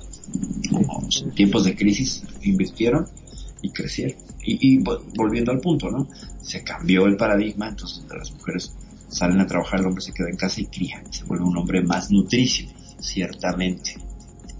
Habría que, yo creo que dedicar todo un programa a ese punto en específico. ¿eh? Tenemos para dar y regalar con ese tema. Bueno. Eh, punto 22. Punto 22. Destrucción o daño de bienes. Uf, ¿has visto alguna historia de estas? Sí, cuántas veces hay que por celo le rompen el celular o le rompen el coche. Cuántas veces hemos visto, sobre todo en las redes sociales, la mujer con un palo pegándole, destruyéndole el auto directamente. Rayándoselo, pintándoselo. Rayándoselo y pintándoselo, ¿no? Sí, terrible, terrible. Y nos podríamos ir al punto de, al punto de de las imágenes y palabras denigrantes en redes sociales, ¿no? Porque pues eso se va a volver viral. Cuando le escriben, ¿no? En el carro, la queja, infiel, desgraciado, bla, bla, bla, y pum. Así como hemos visto muchos ejemplos en el Día del Amor y la Amistad, que los llenan de post-it los carros, ¿no? Y les ponen globos y cosas, así también es el enojo. Como es el cariño, es el enojo, ¿no? Se vuelve un meme. Pero como todas estas cuestiones al volverse un meme, pues amplían y magnifican el daño moral que se causa sobre las personas. Entonces vemos aquí que la destrucción de daños, pues está es la destrucción de, la destrucción y daños sobre el patrimonio es una cosa pues de todos los días, ¿no? Como, como encontramos historias ahí. Yo me sé una historia de una pantalla que voló por una ventana, una pantalla donde el hombre veía el fútbol, precisamente, y pues la pelea llegó a tanto que cuando él se fue a trabajar ella arrojó la pantalla desde un creo que séptimo piso y pues ya te imaginas cómo quedó la pantalla ¿no? además la arrojó al cajón de, tenían abajo el cajón del estacionamiento de ellos y pum la dejó caer pues cuando él llegó a estacionarse bueno ya te imaginarás la historia también sé la historia de un, secuestro eh, que me tocó vivir de manera muy cercana la pareja, la expareja de uno de, mi, hijo, eh, se dio en, una relación con un tipo con mucha influencia y mucho poder eh, político y la mantenía secuestrada en un edificio. Y ella empezó a tratar de pedir ayuda y el tipo le destruyó la computadora y el teléfono. La tenía súper encerrada. ¿Quieres saber cómo acabó esa historia? sí, sí, por supuesto. Acabó con un espejo mandando señales Morse. Y así la rescataron, sí, así la rescataron. Así fue la historia, gracias a las señales Morse. Creo que ya lo había comentado aquí en algún otro programa, esa, esa historia. Gracias a las señales Morse. Ese fue el código con el que se pudo comunicar con, la gente. Vos sabés que en Facebook justamente me llamó la atención una publicación que había de cómo pedir ayuda, ¿no? Cuando está siendo llevado por el marido o el novio que la lleva del brazo y sufre de, ese maltrato y no, no puede pedir ayuda, simplemente pasaba eh, donde vio el tipo le metió el dedo en el trasero ella para que la persona reaccionara. Entonces, claro, obviamente cuando le metió el dedo el tipo saltó, eh, oiga, ¿qué le pasa? Y entonces la miré y claro, y ahí se dio cuenta que algo le pasaba a la mujer, ¿me entendés? y fue el que pidió ayuda y automáticamente lo detuvieron al hombre, y bueno, y de esa forma pudo zafar, ¿no? Claro, como hay muchas eh, otras eh, intervenciones, como el punto rojo en redes sociales o el punto negro en el que publicas una foto, te pintas un puntito en la mano y te publicas la foto y no necesitas decir más, que la gente sabrá perfectamente que estás en una situación de riesgo por violencia. Y hay otros códigos, ¿no? códigos incluso en los taxis, etcétera. Podríamos hacer todo un programa, ciertamente. También son los códigos, los códigos que se utilizan para, como señales de alerta, para, para, para pedir ayuda en cuestiones de violencia. En el punto 23 23. 3. 23 dice impedir registro a candidatura. Bueno, está muy político y creo que es el más político. político de todos, ¿no? Impedir el registro de candidatura no es lo común, pero pues habrá alguna pareja donde, donde sí se, se llegue a causar malestar por el registro de una candidatura de la Bueno, mujer. sí, puede ser una candidatura, por ejemplo, de- yo cono- conocí un- una pareja de que iba a ser reina nacional del mar acá Ajá, y, ajá. y el novio no la dejó. Wow. No la dejó porque eh, una chica muy bonita y todo dijo, no, no, no, no. No, no te dijo, ¿no? Porque vas a estar, todos te van a mirar, todo te... No, no, olvídate, no. Si llegás a ser, olvídate de mí. Y al final la chica decidió bajarse y no... Uf, qué fuerte. Qué fuerte, sí. Pues pues, es que puede ser nada más una candidatura, también puede ser un concurso de belleza.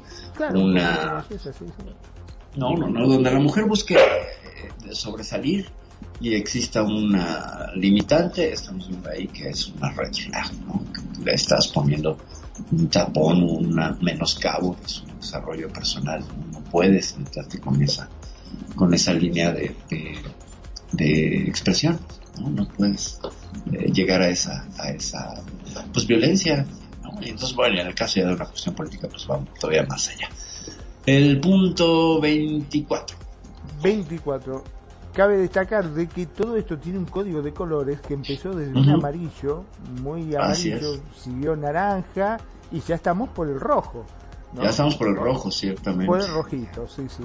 Sí. El punto 24 dice acoso y hostigamiento laboral. Ese es un caso enorme. Y sí podríamos hacer todo un programa, ¿eh? Tanto de hombres No. como de mujeres. ¿eh? Es correcto. dos. Es correcto. En ambos sentidos, sí. En ambos sentidos. Aquí no sería tanto en la pareja, sino acciones fuera de la pareja. Es decir, yo lo veo como los maridos o las parejas o los novios que estarían acosando a otras compañeras y las chicas estarían acosando a otros compañeros, ¿no? o sea, como extramarital, también- extrapareja. También estamos en el caso de los jefes que acosan a las mujeres y muchas veces la mujer por no por ese miedo a perder el trabajo y desgraciadamente hoy por hoy todos estamos con tantos problemas económicos que se pone a pensar dice uy si renuncio o lo mando a la miércoles este me va a echar este y a veces tiene que agachar la cabeza y hacer y bueno aprovecha de la desesperación de la gente no Es correcto. y tanto a hombres como a mujeres porque hay hombres que también son acosados por sus jefas ¿eh? Sí, sí, sí, sí, ciertamente. Sí, sí, sí, sí, sí. eh, eh, donde ejercen el poder y obviamente eh, se cuenta como abuso, ¿cierto? Por los dos y lados. también termina dañando a la pareja obviamente porque muchas veces para evitar ser despedido acceden y después eh, obviamente tiene repercusión con la pareja no Totalmente, ¿no? Porque se enteran, o incluso hacen porque se entere la pareja, ¿no? O sea, hay, hay historias de acoso bien poderosas que vemos que los jefes ah, y las jefas abusan y buscan primero quitar a la pareja. Ya son cosas muy sociopáticas, ¿no? Un poco, un poco de por eso estamos de- rojos ya eh, por eso estamos en rojo, además. Ya estamos en rojo. ¿Cuál es el siguiente punto? el 25 dice encerrar o aislar Eh, lo tocamos con el ejemplo anterior, ¿no? Que es lo que sería como el secuestro doméstico. Esa. donde le impiden a las mujeres salir y vemos casos variopintos. Si tú conoces alguno o alguna referencia, pues me encantaría escucharla. Sí, este, muchas veces eh, uno ve a veces el, cuando no la deja trabajar, por ejemplo, como bien dijimos al comienzo, de que ella se recibió y todo, pero después de que se casó le dice, no, no, vos te quedás acá y no la deja salir básicamente a ningún lado. Ajá. La tiene secuestrada porque vienen las amigas y dicen, che, ¿por qué no salimos? No, no puedo porque tengo que cuidar, pero siempre tenés que cuidar a los chicos, no, no lo puedes cuidar tu marido, y no porque él trabaja, viste, y viene cansado, pero no te deja trabajar, no te deja hacer absolutamente nada, no te deja salir, básicamente es una esclava de la casa, va de la casa al mercado a comprar las cosas y vuelve, nada más. Esa es, Es toda correcto. su salida. Es correcto. Sí, sí, sí. No, y eso, y eso en, en- en la, en la parte como light, ¿no? O sea, como la parte si hubiera una que parte hasta muchos lo justifican, ¿eh? Muchos lo justifican Sí. Sí, sí, sí, sí, sí, es como una parte ligera, pero vemos otros casos donde hay encierro con candados y bajo un régimen mucho más eh, de secuestro, ¿no? De secuestro donde no las dejan salir, no las dejan salir y, y están encerradas en su casa, o sea, prácticamente ni siquiera es jaula de oro, ¿no? Vemos un encierro violento, vemos un encierro Sí, sí, el hombre se va a trabajar y la deja encerrada. Ujú, ujú, ujú. O sea, estos casos los vemos eh, mucho en Latinoamérica. Yo, yo lo he- lo he- de- dentro de las... De pronto soy un poco fan de, de ver historias sobre crímenes y asesinos seriales, casos pasionales y así, y ves de pronto cómo sucede mucho en Latinoamérica que las- les impiden salir, ¿no? Y hay una restrictiva de la salida. Ahí sí vemos que hay mucho más del lado del hombre que yo no conozco historias todavía de mujeres que encierran a los hombres, no dudo que, las, que existan, pero yo no tengo conocimiento. Y sí es un punto bien complicado. ¿Cuál sería el Por siguiente? eso, bueno, ya estamos ver, entrando al punto de la denuncia, ¿no es cierto? Sí, ya, ya, ya. figura La ya- anterior esta eh, alerta es correcto. en este caso hay que denunciar, ya, si te tienen encerrado, o sea, te tienen privado de tu libertad, directamente hay que meterle la denuncia, ya no, no podés Ya, continuar. directamente. Sí, ciertamente. Ya, ya estamos en el campo de la espiral de la violencia. Ya creció tanto o ya descendió tanto que ya la única manera de salir de ahí es a través de una denuncia para que sirva como elemento rompedor y te permita eh, dis- pues, diluir esa, esa relación de pareja ya de manera pues con, con injerencia de terceros, ¿no? Que puede ser la familia y la familia se encarga de hacer la, la denuncia o de tu parte, ¿no? Que aquí ya vamos a entrar en todo un terreno de el, cómo las autoridades a veces desestiman las denuncias. Pero vamos con el primer punto que ya sería así grave de denuncia. El 26, ¿no? El 26. Amenazas con objetos o armas. Fíjate Aquí, vos, eh, con sí, un cuchillo, con un Palo. revólver, ese ya es terrible. Sí, sí, sí. Yo acabo de escuchar, bueno, no acabo, hace unas semanas escuché una historia también donde hubo armas de por medio y porque no supo utilizarlas una de las partes de la pareja, no pasó a mayores. O sea, ahora pudo desarmar, pero ciertamente sí, y sé también casos de mujeres donde el marido golpe- la golpeaba con el hijo en brazos y ella, pues, un ataque instintivo, o sea, pum, eh, agarró un cuchillo de la cocina y le rajó el brazo al tipo. Y entonces ella acabó siendo denunciada cuando él la estaba acusando con un palo con el niño en brazos, el niño de un año. Vos. Y ella acabó siendo la denunciada por la porque pues, ella finalmente se logró enconchar lo suficiente para pues, recibir unos palos muy fuertes, pero el bebé, el niño se resultó ileso, salvo el trauma psicológico y emocional. Y entonces a la hora de comparar heridas, pues no era lo mismo los mayugones y verdugones que dejó un palo a la cortada directa, ¿no? Donde había, había una lesión con arma blanca. Entonces, como el otro era objeto corto, con- bueno, contundente, no corto, contundente, eh, lo que vemos ahí es, es como hay una eh, desequilibrio, ¿no? O sea, como le hicieron más caso allá al hombre y acabó denunciándola. Ya no procedió por mil razones, pero en papel ella estaba denunciada como violentadora doméstica, cuando ella fue la violentada. Imagínate. Y esto antes de todos estos eh, violentómetros y estos mecanismos que se tienen ahora, ¿no? Estamos hablando de los noventas, pero estos casos son sumamente eh, frecuentes, ¿no? Donde vemos que ya pasaron de eso eh, y la violencia dirigida, ¿no? Que es, eh, bueno, indirecta. Cuando el hombre se enoja y le pega a la pared. ¿no? O rompe algo. Pero el acto está siendo derivado, es decir, te voy a pegar a ti, pero me controlo y le pego otra cosa. Lo peligroso de ahí es ese acto, porque está, pese a que está conteniéndose, la está salvando, comillas, de sí mismo. Eh, es una amenaza de, mira lo que te puedo hacer si no te sigues portando bien.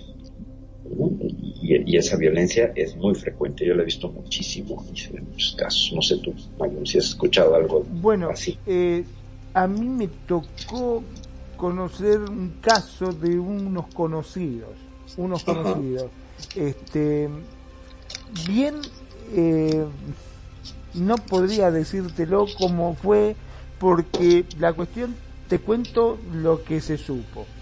Este, este chico, según él lo que había dicho, después con el tiempo, ¿no?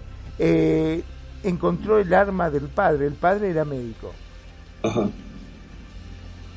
Encontró el arma del padre y estaba en la casa de él con la novia y supuestamente jugando con el arma, el arma se disparó y la mató a la chica. Uf. ¿Qué Uf. hizo? Se asustó y llamó al padre. El padre vino, supuestamente la chica estaba muerta, y Ajá. dijo, vas a ir preso. Y en vez de, de- de llamar a la policía o tratar de hacer las cosas bien, la agarra, agarraron el cuerpo de la chica y la tiraron por un acantilado. Ok. La cuestión entonces, de que todo esto se supo, claro, se supo, fueron los dos presos, eh, tanto el padre como el hijo, y después cuando le hicieron la autopsia se encontró que la chica no había muerto, estaba viva todavía. la mataron al aventarla. La mataron cuando la aventaron por el... Bueno, y en definitiva el chico cumplió una condena, no sé si 10 o 15 años, una cosa así, y el padre todavía creo que está preso todavía. Eh, doble intento de homicidio, uno de homicidio, digo, de homicidio. Claro. Eh, uno en tentativa y el otro en, en, en, este, en el otro grado, ¿no? Pues, eh, Exactamente. ¿Cómo sería tipificado? No sé, pero pues, sí, doble intento. Por uno y como no funcionó el otro, uno, pum, vámonos. Hay un caso también en Argentina de una chica muy atractiva en redes sociales que acaba matando al novio con una pistola y el papá era policía cuenta una historia ahí este también truculentona y a ella la, la tratan de, de, de proteger lo más posible y pues nada, o sea, una niña terrible, o sea, una chica, una chica que le disparó por la espalda al novio dos balazos, dos balazos, supiste, pues también pasó ahí. en- Sí, sí, pasó. sí, también pasó. Lo que pasa que, como bien decíamos, la historia la escriben los que ganan, entonces Ah, uno realmente desconoce cuál fue el verdadero motivo, porque el chico dice para defenderse, ¿no? Que estaban jugando Ajá. con el arma y se disparó. ¿Y Ajá. cómo sabemos que realmente estaban jugando y no que le estaba amenazando? Ponele que se hayan Claro. peleado, que la chica le habrá dicho, no, mira, no quiero salir más con vos, este, no me gustás o lo que fuese. Y él agarró el arma y le dijo, mira, si me dejaste mato. Y le pegó el tiro y la mató. Claro, claro, o, o empezaron a forcejear y entonces ya vino él, ¿no? O sea, ¿cuál Claro, un- realmente uno no sabe qué fue lo que pasó, ¿viste? Porque No obviamente sabe. escuchás una sola voz. Claro, claro. Y por ahí bien dicen que las armas las carga el diablo, ¿no? Sí, con amenazas con armas y en, cuestiones de parejas, pues hemos escuchado muchas historias. El siguiente punto. El siguiente punto. Bueno, vamos con... Eh, 30. 30. Agresiones contra familia y amigos. Uf, súper común, ¿no? O sea, Sí, de nuevo. a veces eh, con tal de que no la dejen empiezan a amenazar directamente, mira, si me dejas o no ves más a los chicos, o te mato a tus hijos, o te mato a tu mamá, o cosas por el estilo, ¿no? O me quedo con los hijos. O También ya nada más con eso, me quedo con los hijos, ¿no? O sea, estás amenazando y utilizando a los hijos como un escudo. Y ciertamente eso es complicadísimo. Hubo casos de papás y hasta mamás que se han ido al extranjero y se llevaron los chicos y los padres no lo, no lo han visto más. Es correcto. Sí, sí, sí, sí. Tanto papá como y- mamá, ¿no? Que se han Y, llevado y los que hay denuncia de secuestro, ¿no? de secuestro, Ahí, exactamente. parte de la, de, la, de la otra pareja. Y pues bueno, vemos también que agresiones, pues sí, a veces hay agresiones físicas contra, contra la familia antes de agredir a la pareja, ¿no? Que se ve como una bandera roja, pero roja sangre está ya. Estamos yo creo que ya en el tono rojo sangre, Sí, porque pues ya vimos que, que están... eh, eh, no, nos saltamos algunos. Sí, nos saltamos dos, pero tres puntos. Leímos el 30, pero antes está el 29, que es amenazas de muerte.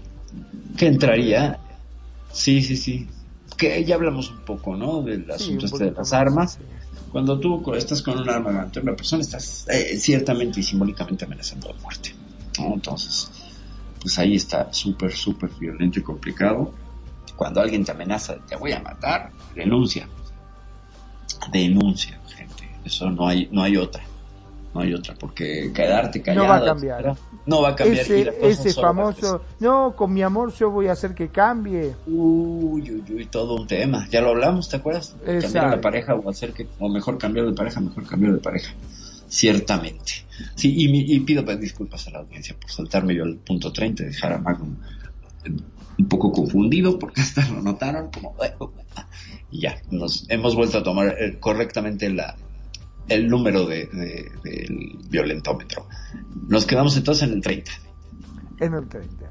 Vamos al 31 entonces. Es correcto. Acoso y hostigamiento sexual. Tema complicadísimo, pero muy, muy frecuente. Eh, lo que sería la figura de la violación en el matrimonio, ¿no?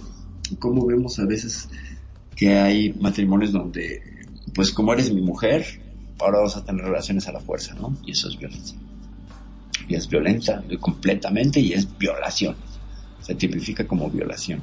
Para que se dé un coito consensuado entre adultos requiere de la participación de ambos y un sí enfático o una actitud enfática hacia el sí.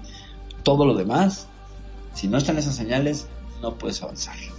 No puedes avanzar. Entonces, si la otra persona no es no, si la persona está empujando y diciendo que no y, negándose, o bien le tienes la boca tapada y se te está empujando, etcétera, está negándose de una manera eh, entusiasta a eh, continuar con, con, una cuestión sexual. Es una señal muy clara, entonces saltártela pues implica que te vas a convertir en un violador o en una violadora. No sé mucho de casos de mujeres, esto sería otro de los temas donde más hombres que mujeres ciertamente estarían infringiendo este punto, o más bien eh, mostrando esta red flag, ¿no?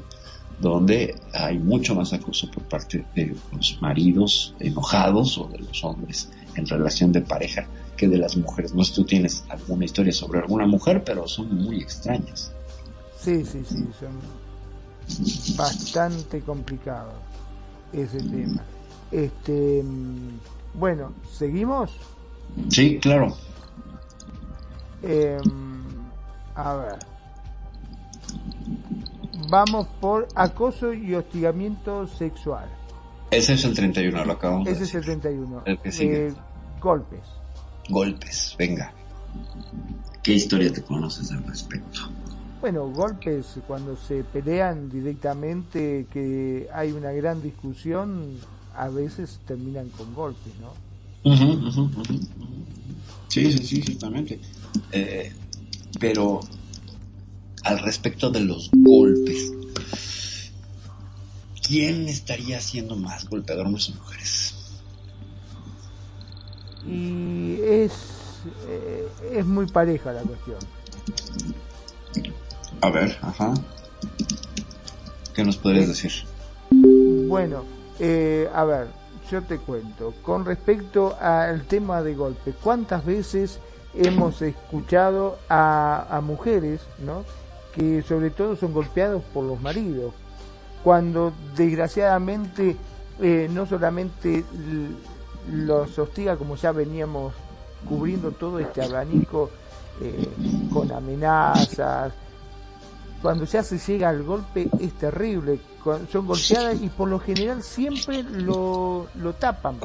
Desgraciadamente las mujeres como que lo justifican, como que dicen, no, pero lo que pasa es que yo hice algo mal, estoy seguro porque vine cansado de trabajar, este, y desgraciadamente yo no, no debería haber hecho eso, yo tendría que haberme este, puesto porque le hice la comida, él me pidió, mm, no sé, pastas y yo no tenía gana y le hice hamburguesa y vino cansado y está bien, reaccionó, es un hombre y bueno, pero yo sé que va a cambiar y siempre está buscando la justificación.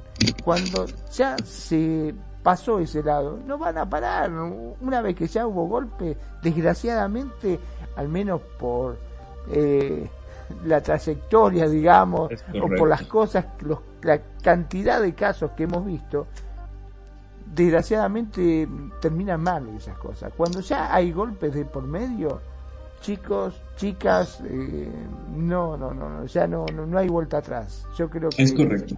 hay que denunciar y por más amor que vos le tenga, por más, bueno, porque viste muchas veces uno ve que las golpea y después viene al otro día y claro, le trae flores, le da chocolates, este, la lleva, no sé, se comporta como lo mejor. Pero esta historia se vuelve, vuelve a suceder, ¿viste? No, no es que la golpeó una sola vez. Una vez que se empezó, no, no para nunca esto. Nunca, no para nunca. ¿Ahí me escuchas? Sí. Sí, perfecto. Es que con los, con los golpes y con la, con la, con la justificación que decías, ¿no? De, es que es hombre, ¿no? Es que son más temperamentales, es que no, es que no pueden golpear absolutamente a nadie por ninguna razón. Por ninguna. Por ninguna. Al menos en pareja. Eh, hay otras formas, ¿no? Ahí estamos viendo que es muy común las cachetaditas, los empujones, los, todos estos, lo que hablábamos de la violencia dirigida, cuando discuten y el hombre golpea la pared, o tira algo, o se arrojan algo, etcétera. Incluso las mismas mujeres cuando se dedican a arrojar la vajilla al hombre, también eso es violencia, también son golpes, ¿eh? No, no, no es situación de comedia de, de los ochentas donde le aventaba el plato y se tenía que esconder, etcétera. Es violencia. Es violencia. No está bien darle desartenas al marido, no.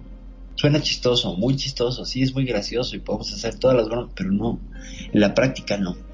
En la práctica no es algo que tenga que suceder en una pareja. Si tienes que recurrir a todas estas situaciones, pues es una red flag enorme de denuncia y de, de pues estar haciendo un ejercicio de constricción personal muy fuerte darte cuenta que no está bien lo que estás haciendo que en una pareja eso nunca, nunca termina bien.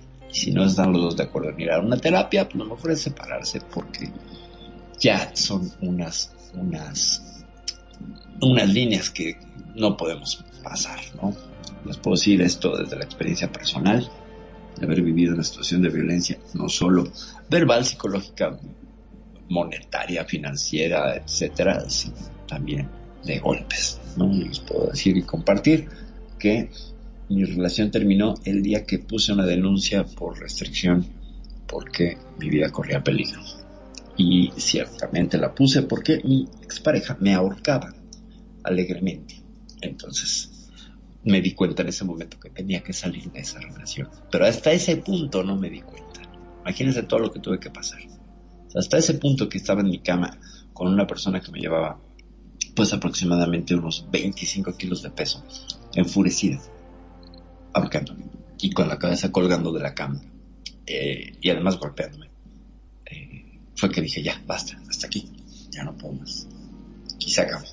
Entonces, procedí a zafarme de ese de esa situación física y después legalmente y entonces fue que se se diluyó la, la relación una vez que se puso la, orden de restricción pues no podía haber cohabitación en la casa porque la orden tenía 100 metros y la casa no, no medía 110 metros para que ella estuviera alejada entonces tenía que salirse. Lo que después determinó fue que ella tenía que irse de la casa.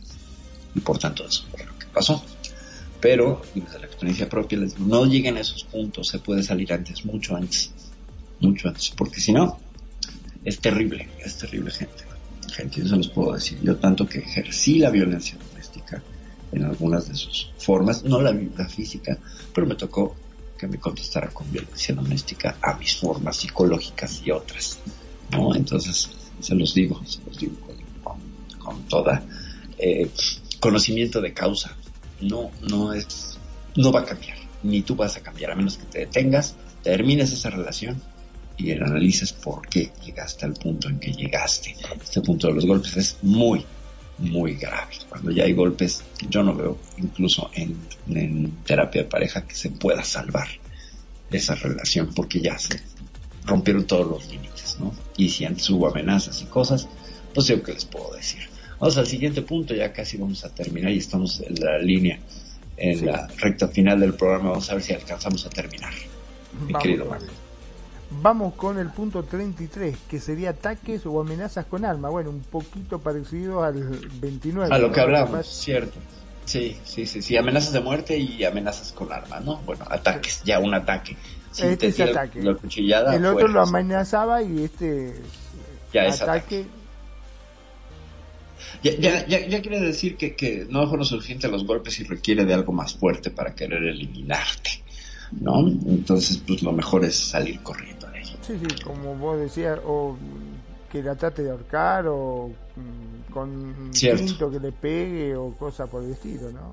Con un Ah, cuchillo, correcto. digamos. Terrible. Correctamente. Siguiente punto. Eh, vamos por el punto 34 que sería abuso sexual.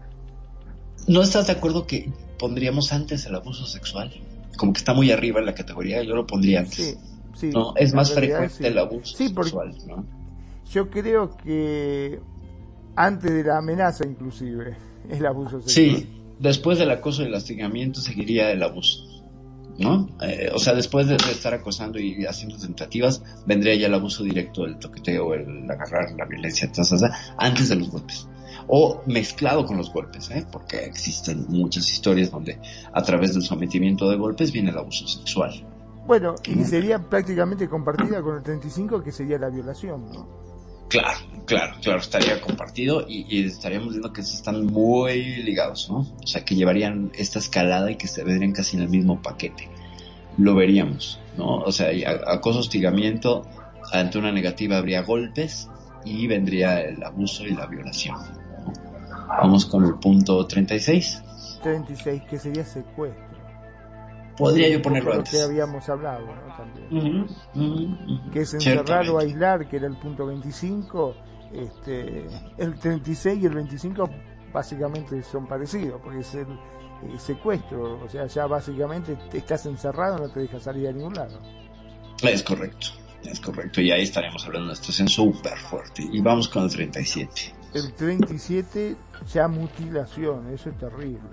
Sí, sí, sí, sí, sí, sí. Cortar un miembro, un dedo, una extremidad, o bien eh, intentar mutilar, ¿no? Yo, yo pondría mutilación y tentativa de mutilación, ¿no? Eh, porque vemos, por ejemplo, eh, aquí ya sería más para, hacia parte de las mujeres de las historias que conocemos, el caso de Lorena Bobbitt, no sé si te acuerdas. Sí, sí, sí. En los noventas, ¿no? Famosa Famoso. que con las tijeras, pum, ¿no? Le cortó el miembro al marido y lo dejó, pues, lo capó, lo capó Bueno. al hombre.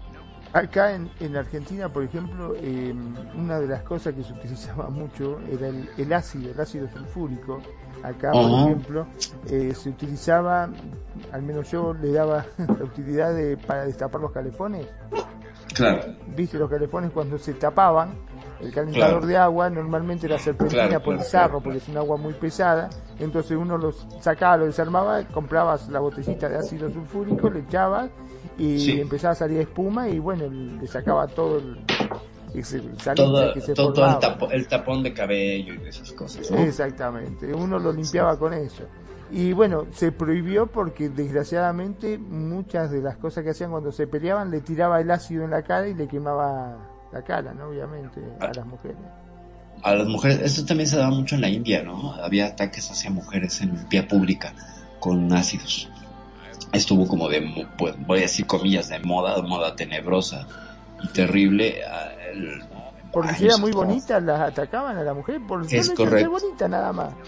Fijate, Ciertamente. Sí, sí, sí, sí, sí, sí, sí, una cuestión de envidia terrible y, y- y de deformar. Entonces estamos hablando de, no bien una mutilación de un miembro, pero sí habría una, una mutilación del esquema de belleza.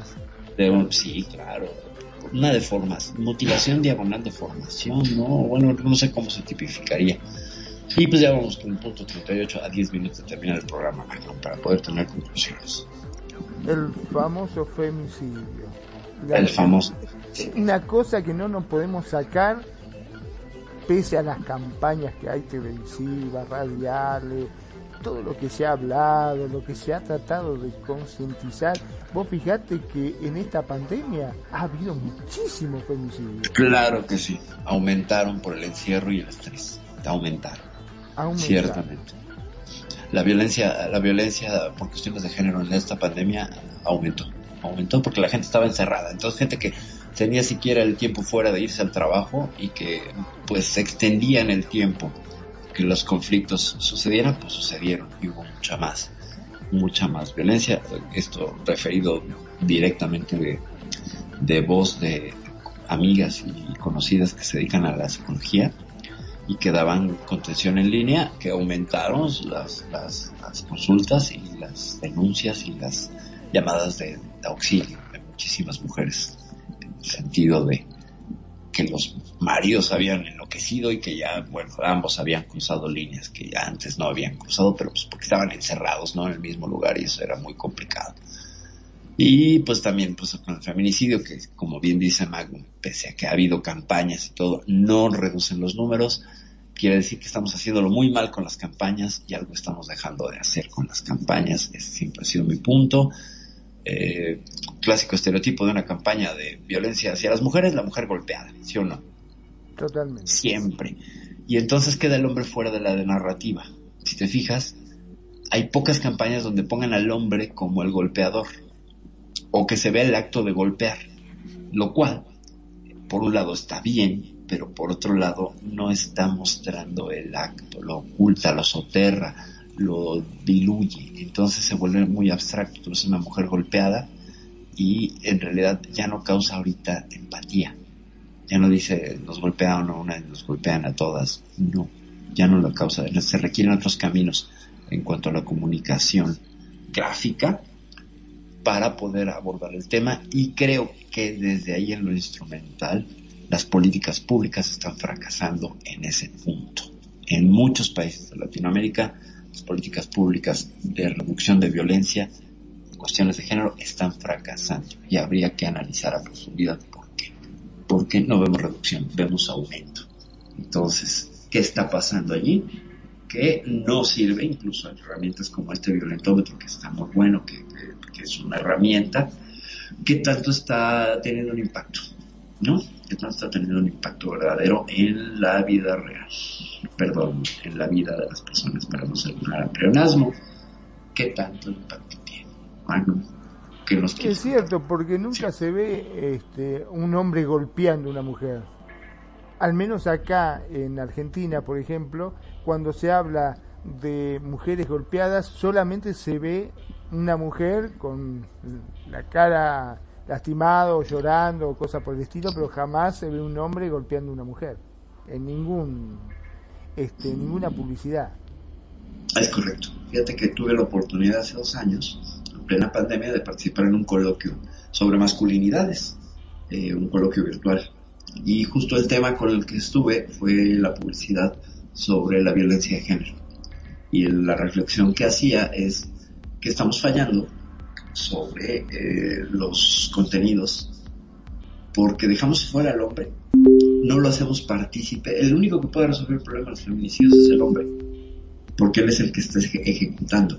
Entonces, si los hombres, y esto es, es, después, no es idea mía, viene de otro, de otro psicólogo, no recuerdo su nombre, pero él dice, si los hombres pueden impedir que otros hombres ejerzan violencia, estaríamos dando un gran paso. Es decir, hombres que puedan criar y, ser nutricios con otros hombres. Y que muestren en estos grupos de hombres que el que golpea no tiene un valor social como varón, porque parece ser que se aplaude en el grupo de hombres y se, se fomenta y como que, que, está bien que la callaste y está bien que le dijiste y está bien que no te mande porque tú eres el hombre, bla, bla, bla. Parece que ese discurso no se está logrando romper y él, apunta hacia esa célula específica de pensamiento y de conducta y si se logra romper podría darse un paso. Más adelante yo agregaba más en, esta ponencia es que hay cuestiones neurofisiológicas también que habría que revisar. es que el mensaje no está claro. Claro, ¿Sabes el mensaje cómo no te das cuenta? ¿Sabes cómo te das cuenta cuando un chiquito en el colectivo ve uno de estos anuncios y te pregunta, ay, ¿por qué está llorando esa señora? Porque no lo entiende, no sabe qué es lo que pasa. o sea que el mensaje no es claro. Te cuento algo rápido, no sé si lo referí en programas anteriores, estaba aquí en la tienda haciendo fila para entrar porque siguen con las medidas de la pandemia, tienes que hacer fila, metro y medio. Y la señora de frente estaba con dos chiquitos y un niño como de 5 años y la hija, hermana como de 7, 8. Y estaban debatiendo, no sé por qué objeto que traían, un, como pato de hule, una cosa así. Y entonces finalmente la niña se lo queda y el niño le empieza a decir, eres una puta, eres una puta, eres una puta, con un enojo impresionante. Yo me quedé así de, wow, ¿no? Y entonces, pues alcancé a mirar el escuincle lo suficientemente de manera intimidante, ¿no? Para decirle así no se le habla a tu hermana. Volteó la señora y le dije, ¿no te diste cuenta cómo le habló a tu hija? ¿Eso es lo que ve en tu casa? Pregunté. ¿Eso es lo que ve en tu casa? Y se quedó así, no, es que no le digas así a tu hermana, que no sé qué. Ah, el escuincle poniéndose, el marido, el marido como trataba, e-, eso lo aprendió allí. Entonces, vemos cómo es muy fácil, como un chamaquito de 5 años, ejerciendo esta violencia brutal de género en el espacio público, ¿sabes?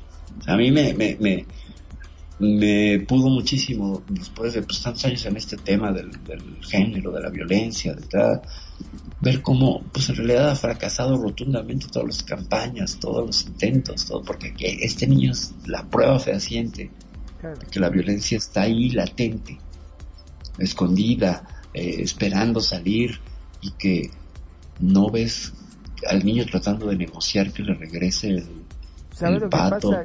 Que desgraciadamente eso lo viven en la casa y para ellos es algo normal, es algo que está bien.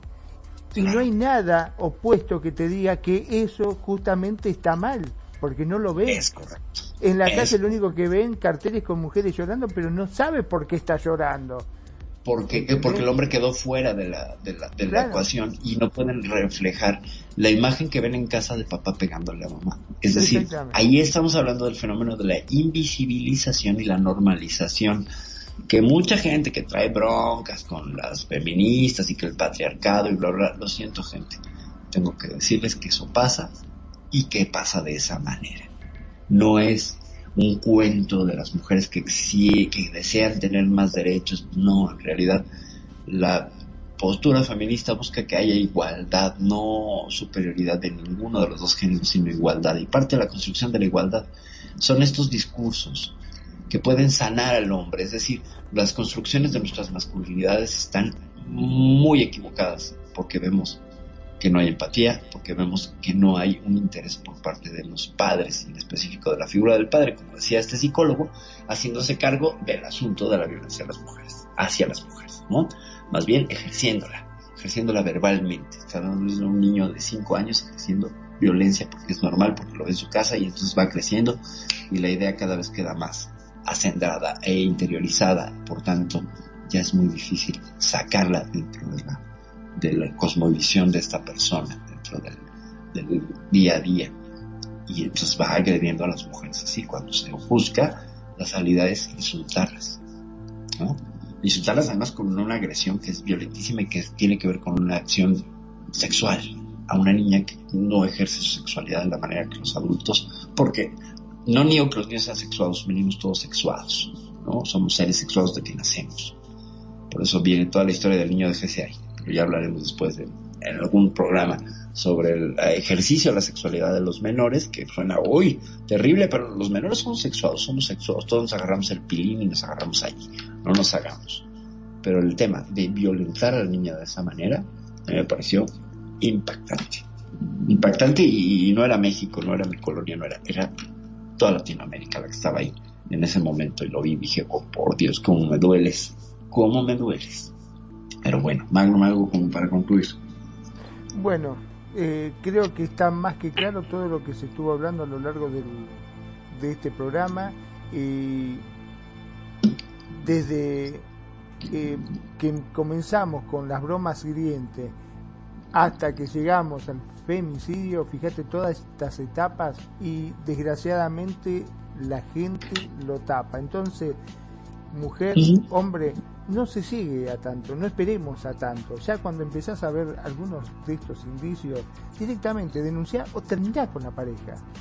como dijimos, no es que cada uno tiene su única y exclusiva mujer o su único exclusivo hombre en la vida y que ese es el que te tocó y te vas a tener que bancar la que se te venga porque es lo único que vas a tener en toda tu vida, ¿no? Hay muchos hombres, hay muchas mujeres, eh, no, no te sometas, no es este por, por más que te venga, te ofrezca flores, después trate de de darte el mundo entero, ya sabemos que esta persona no va a cambiar. No esperemos a, llegar a un femicidio.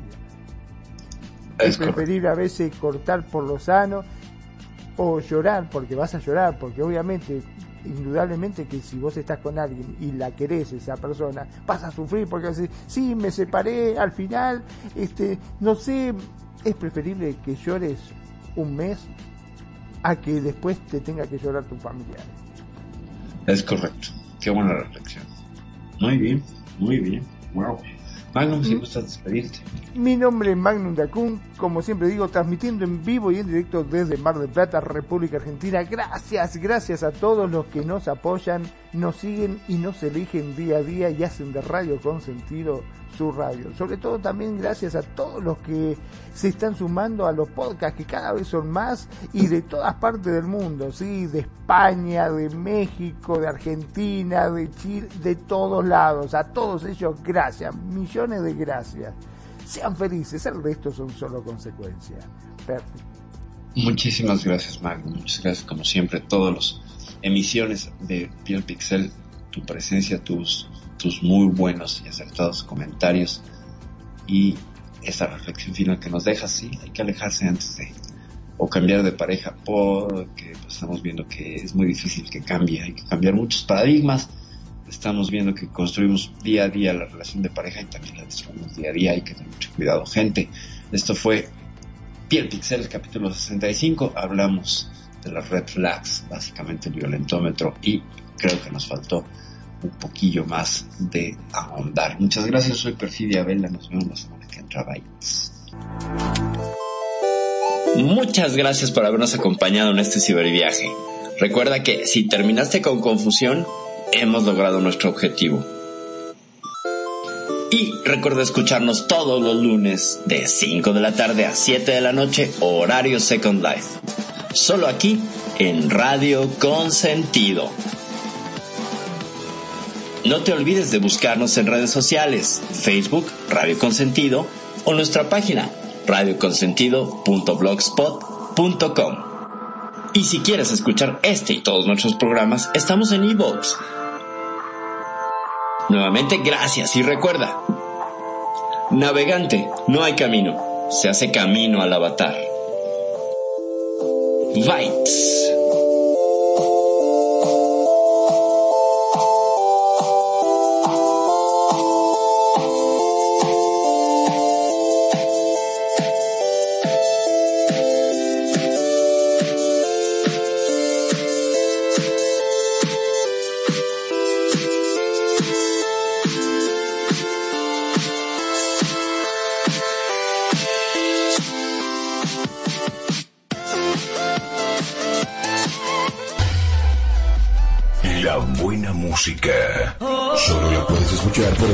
Radio Consentido, consiguiendo tus sueños. Tu mejor opción en radio por Second Life.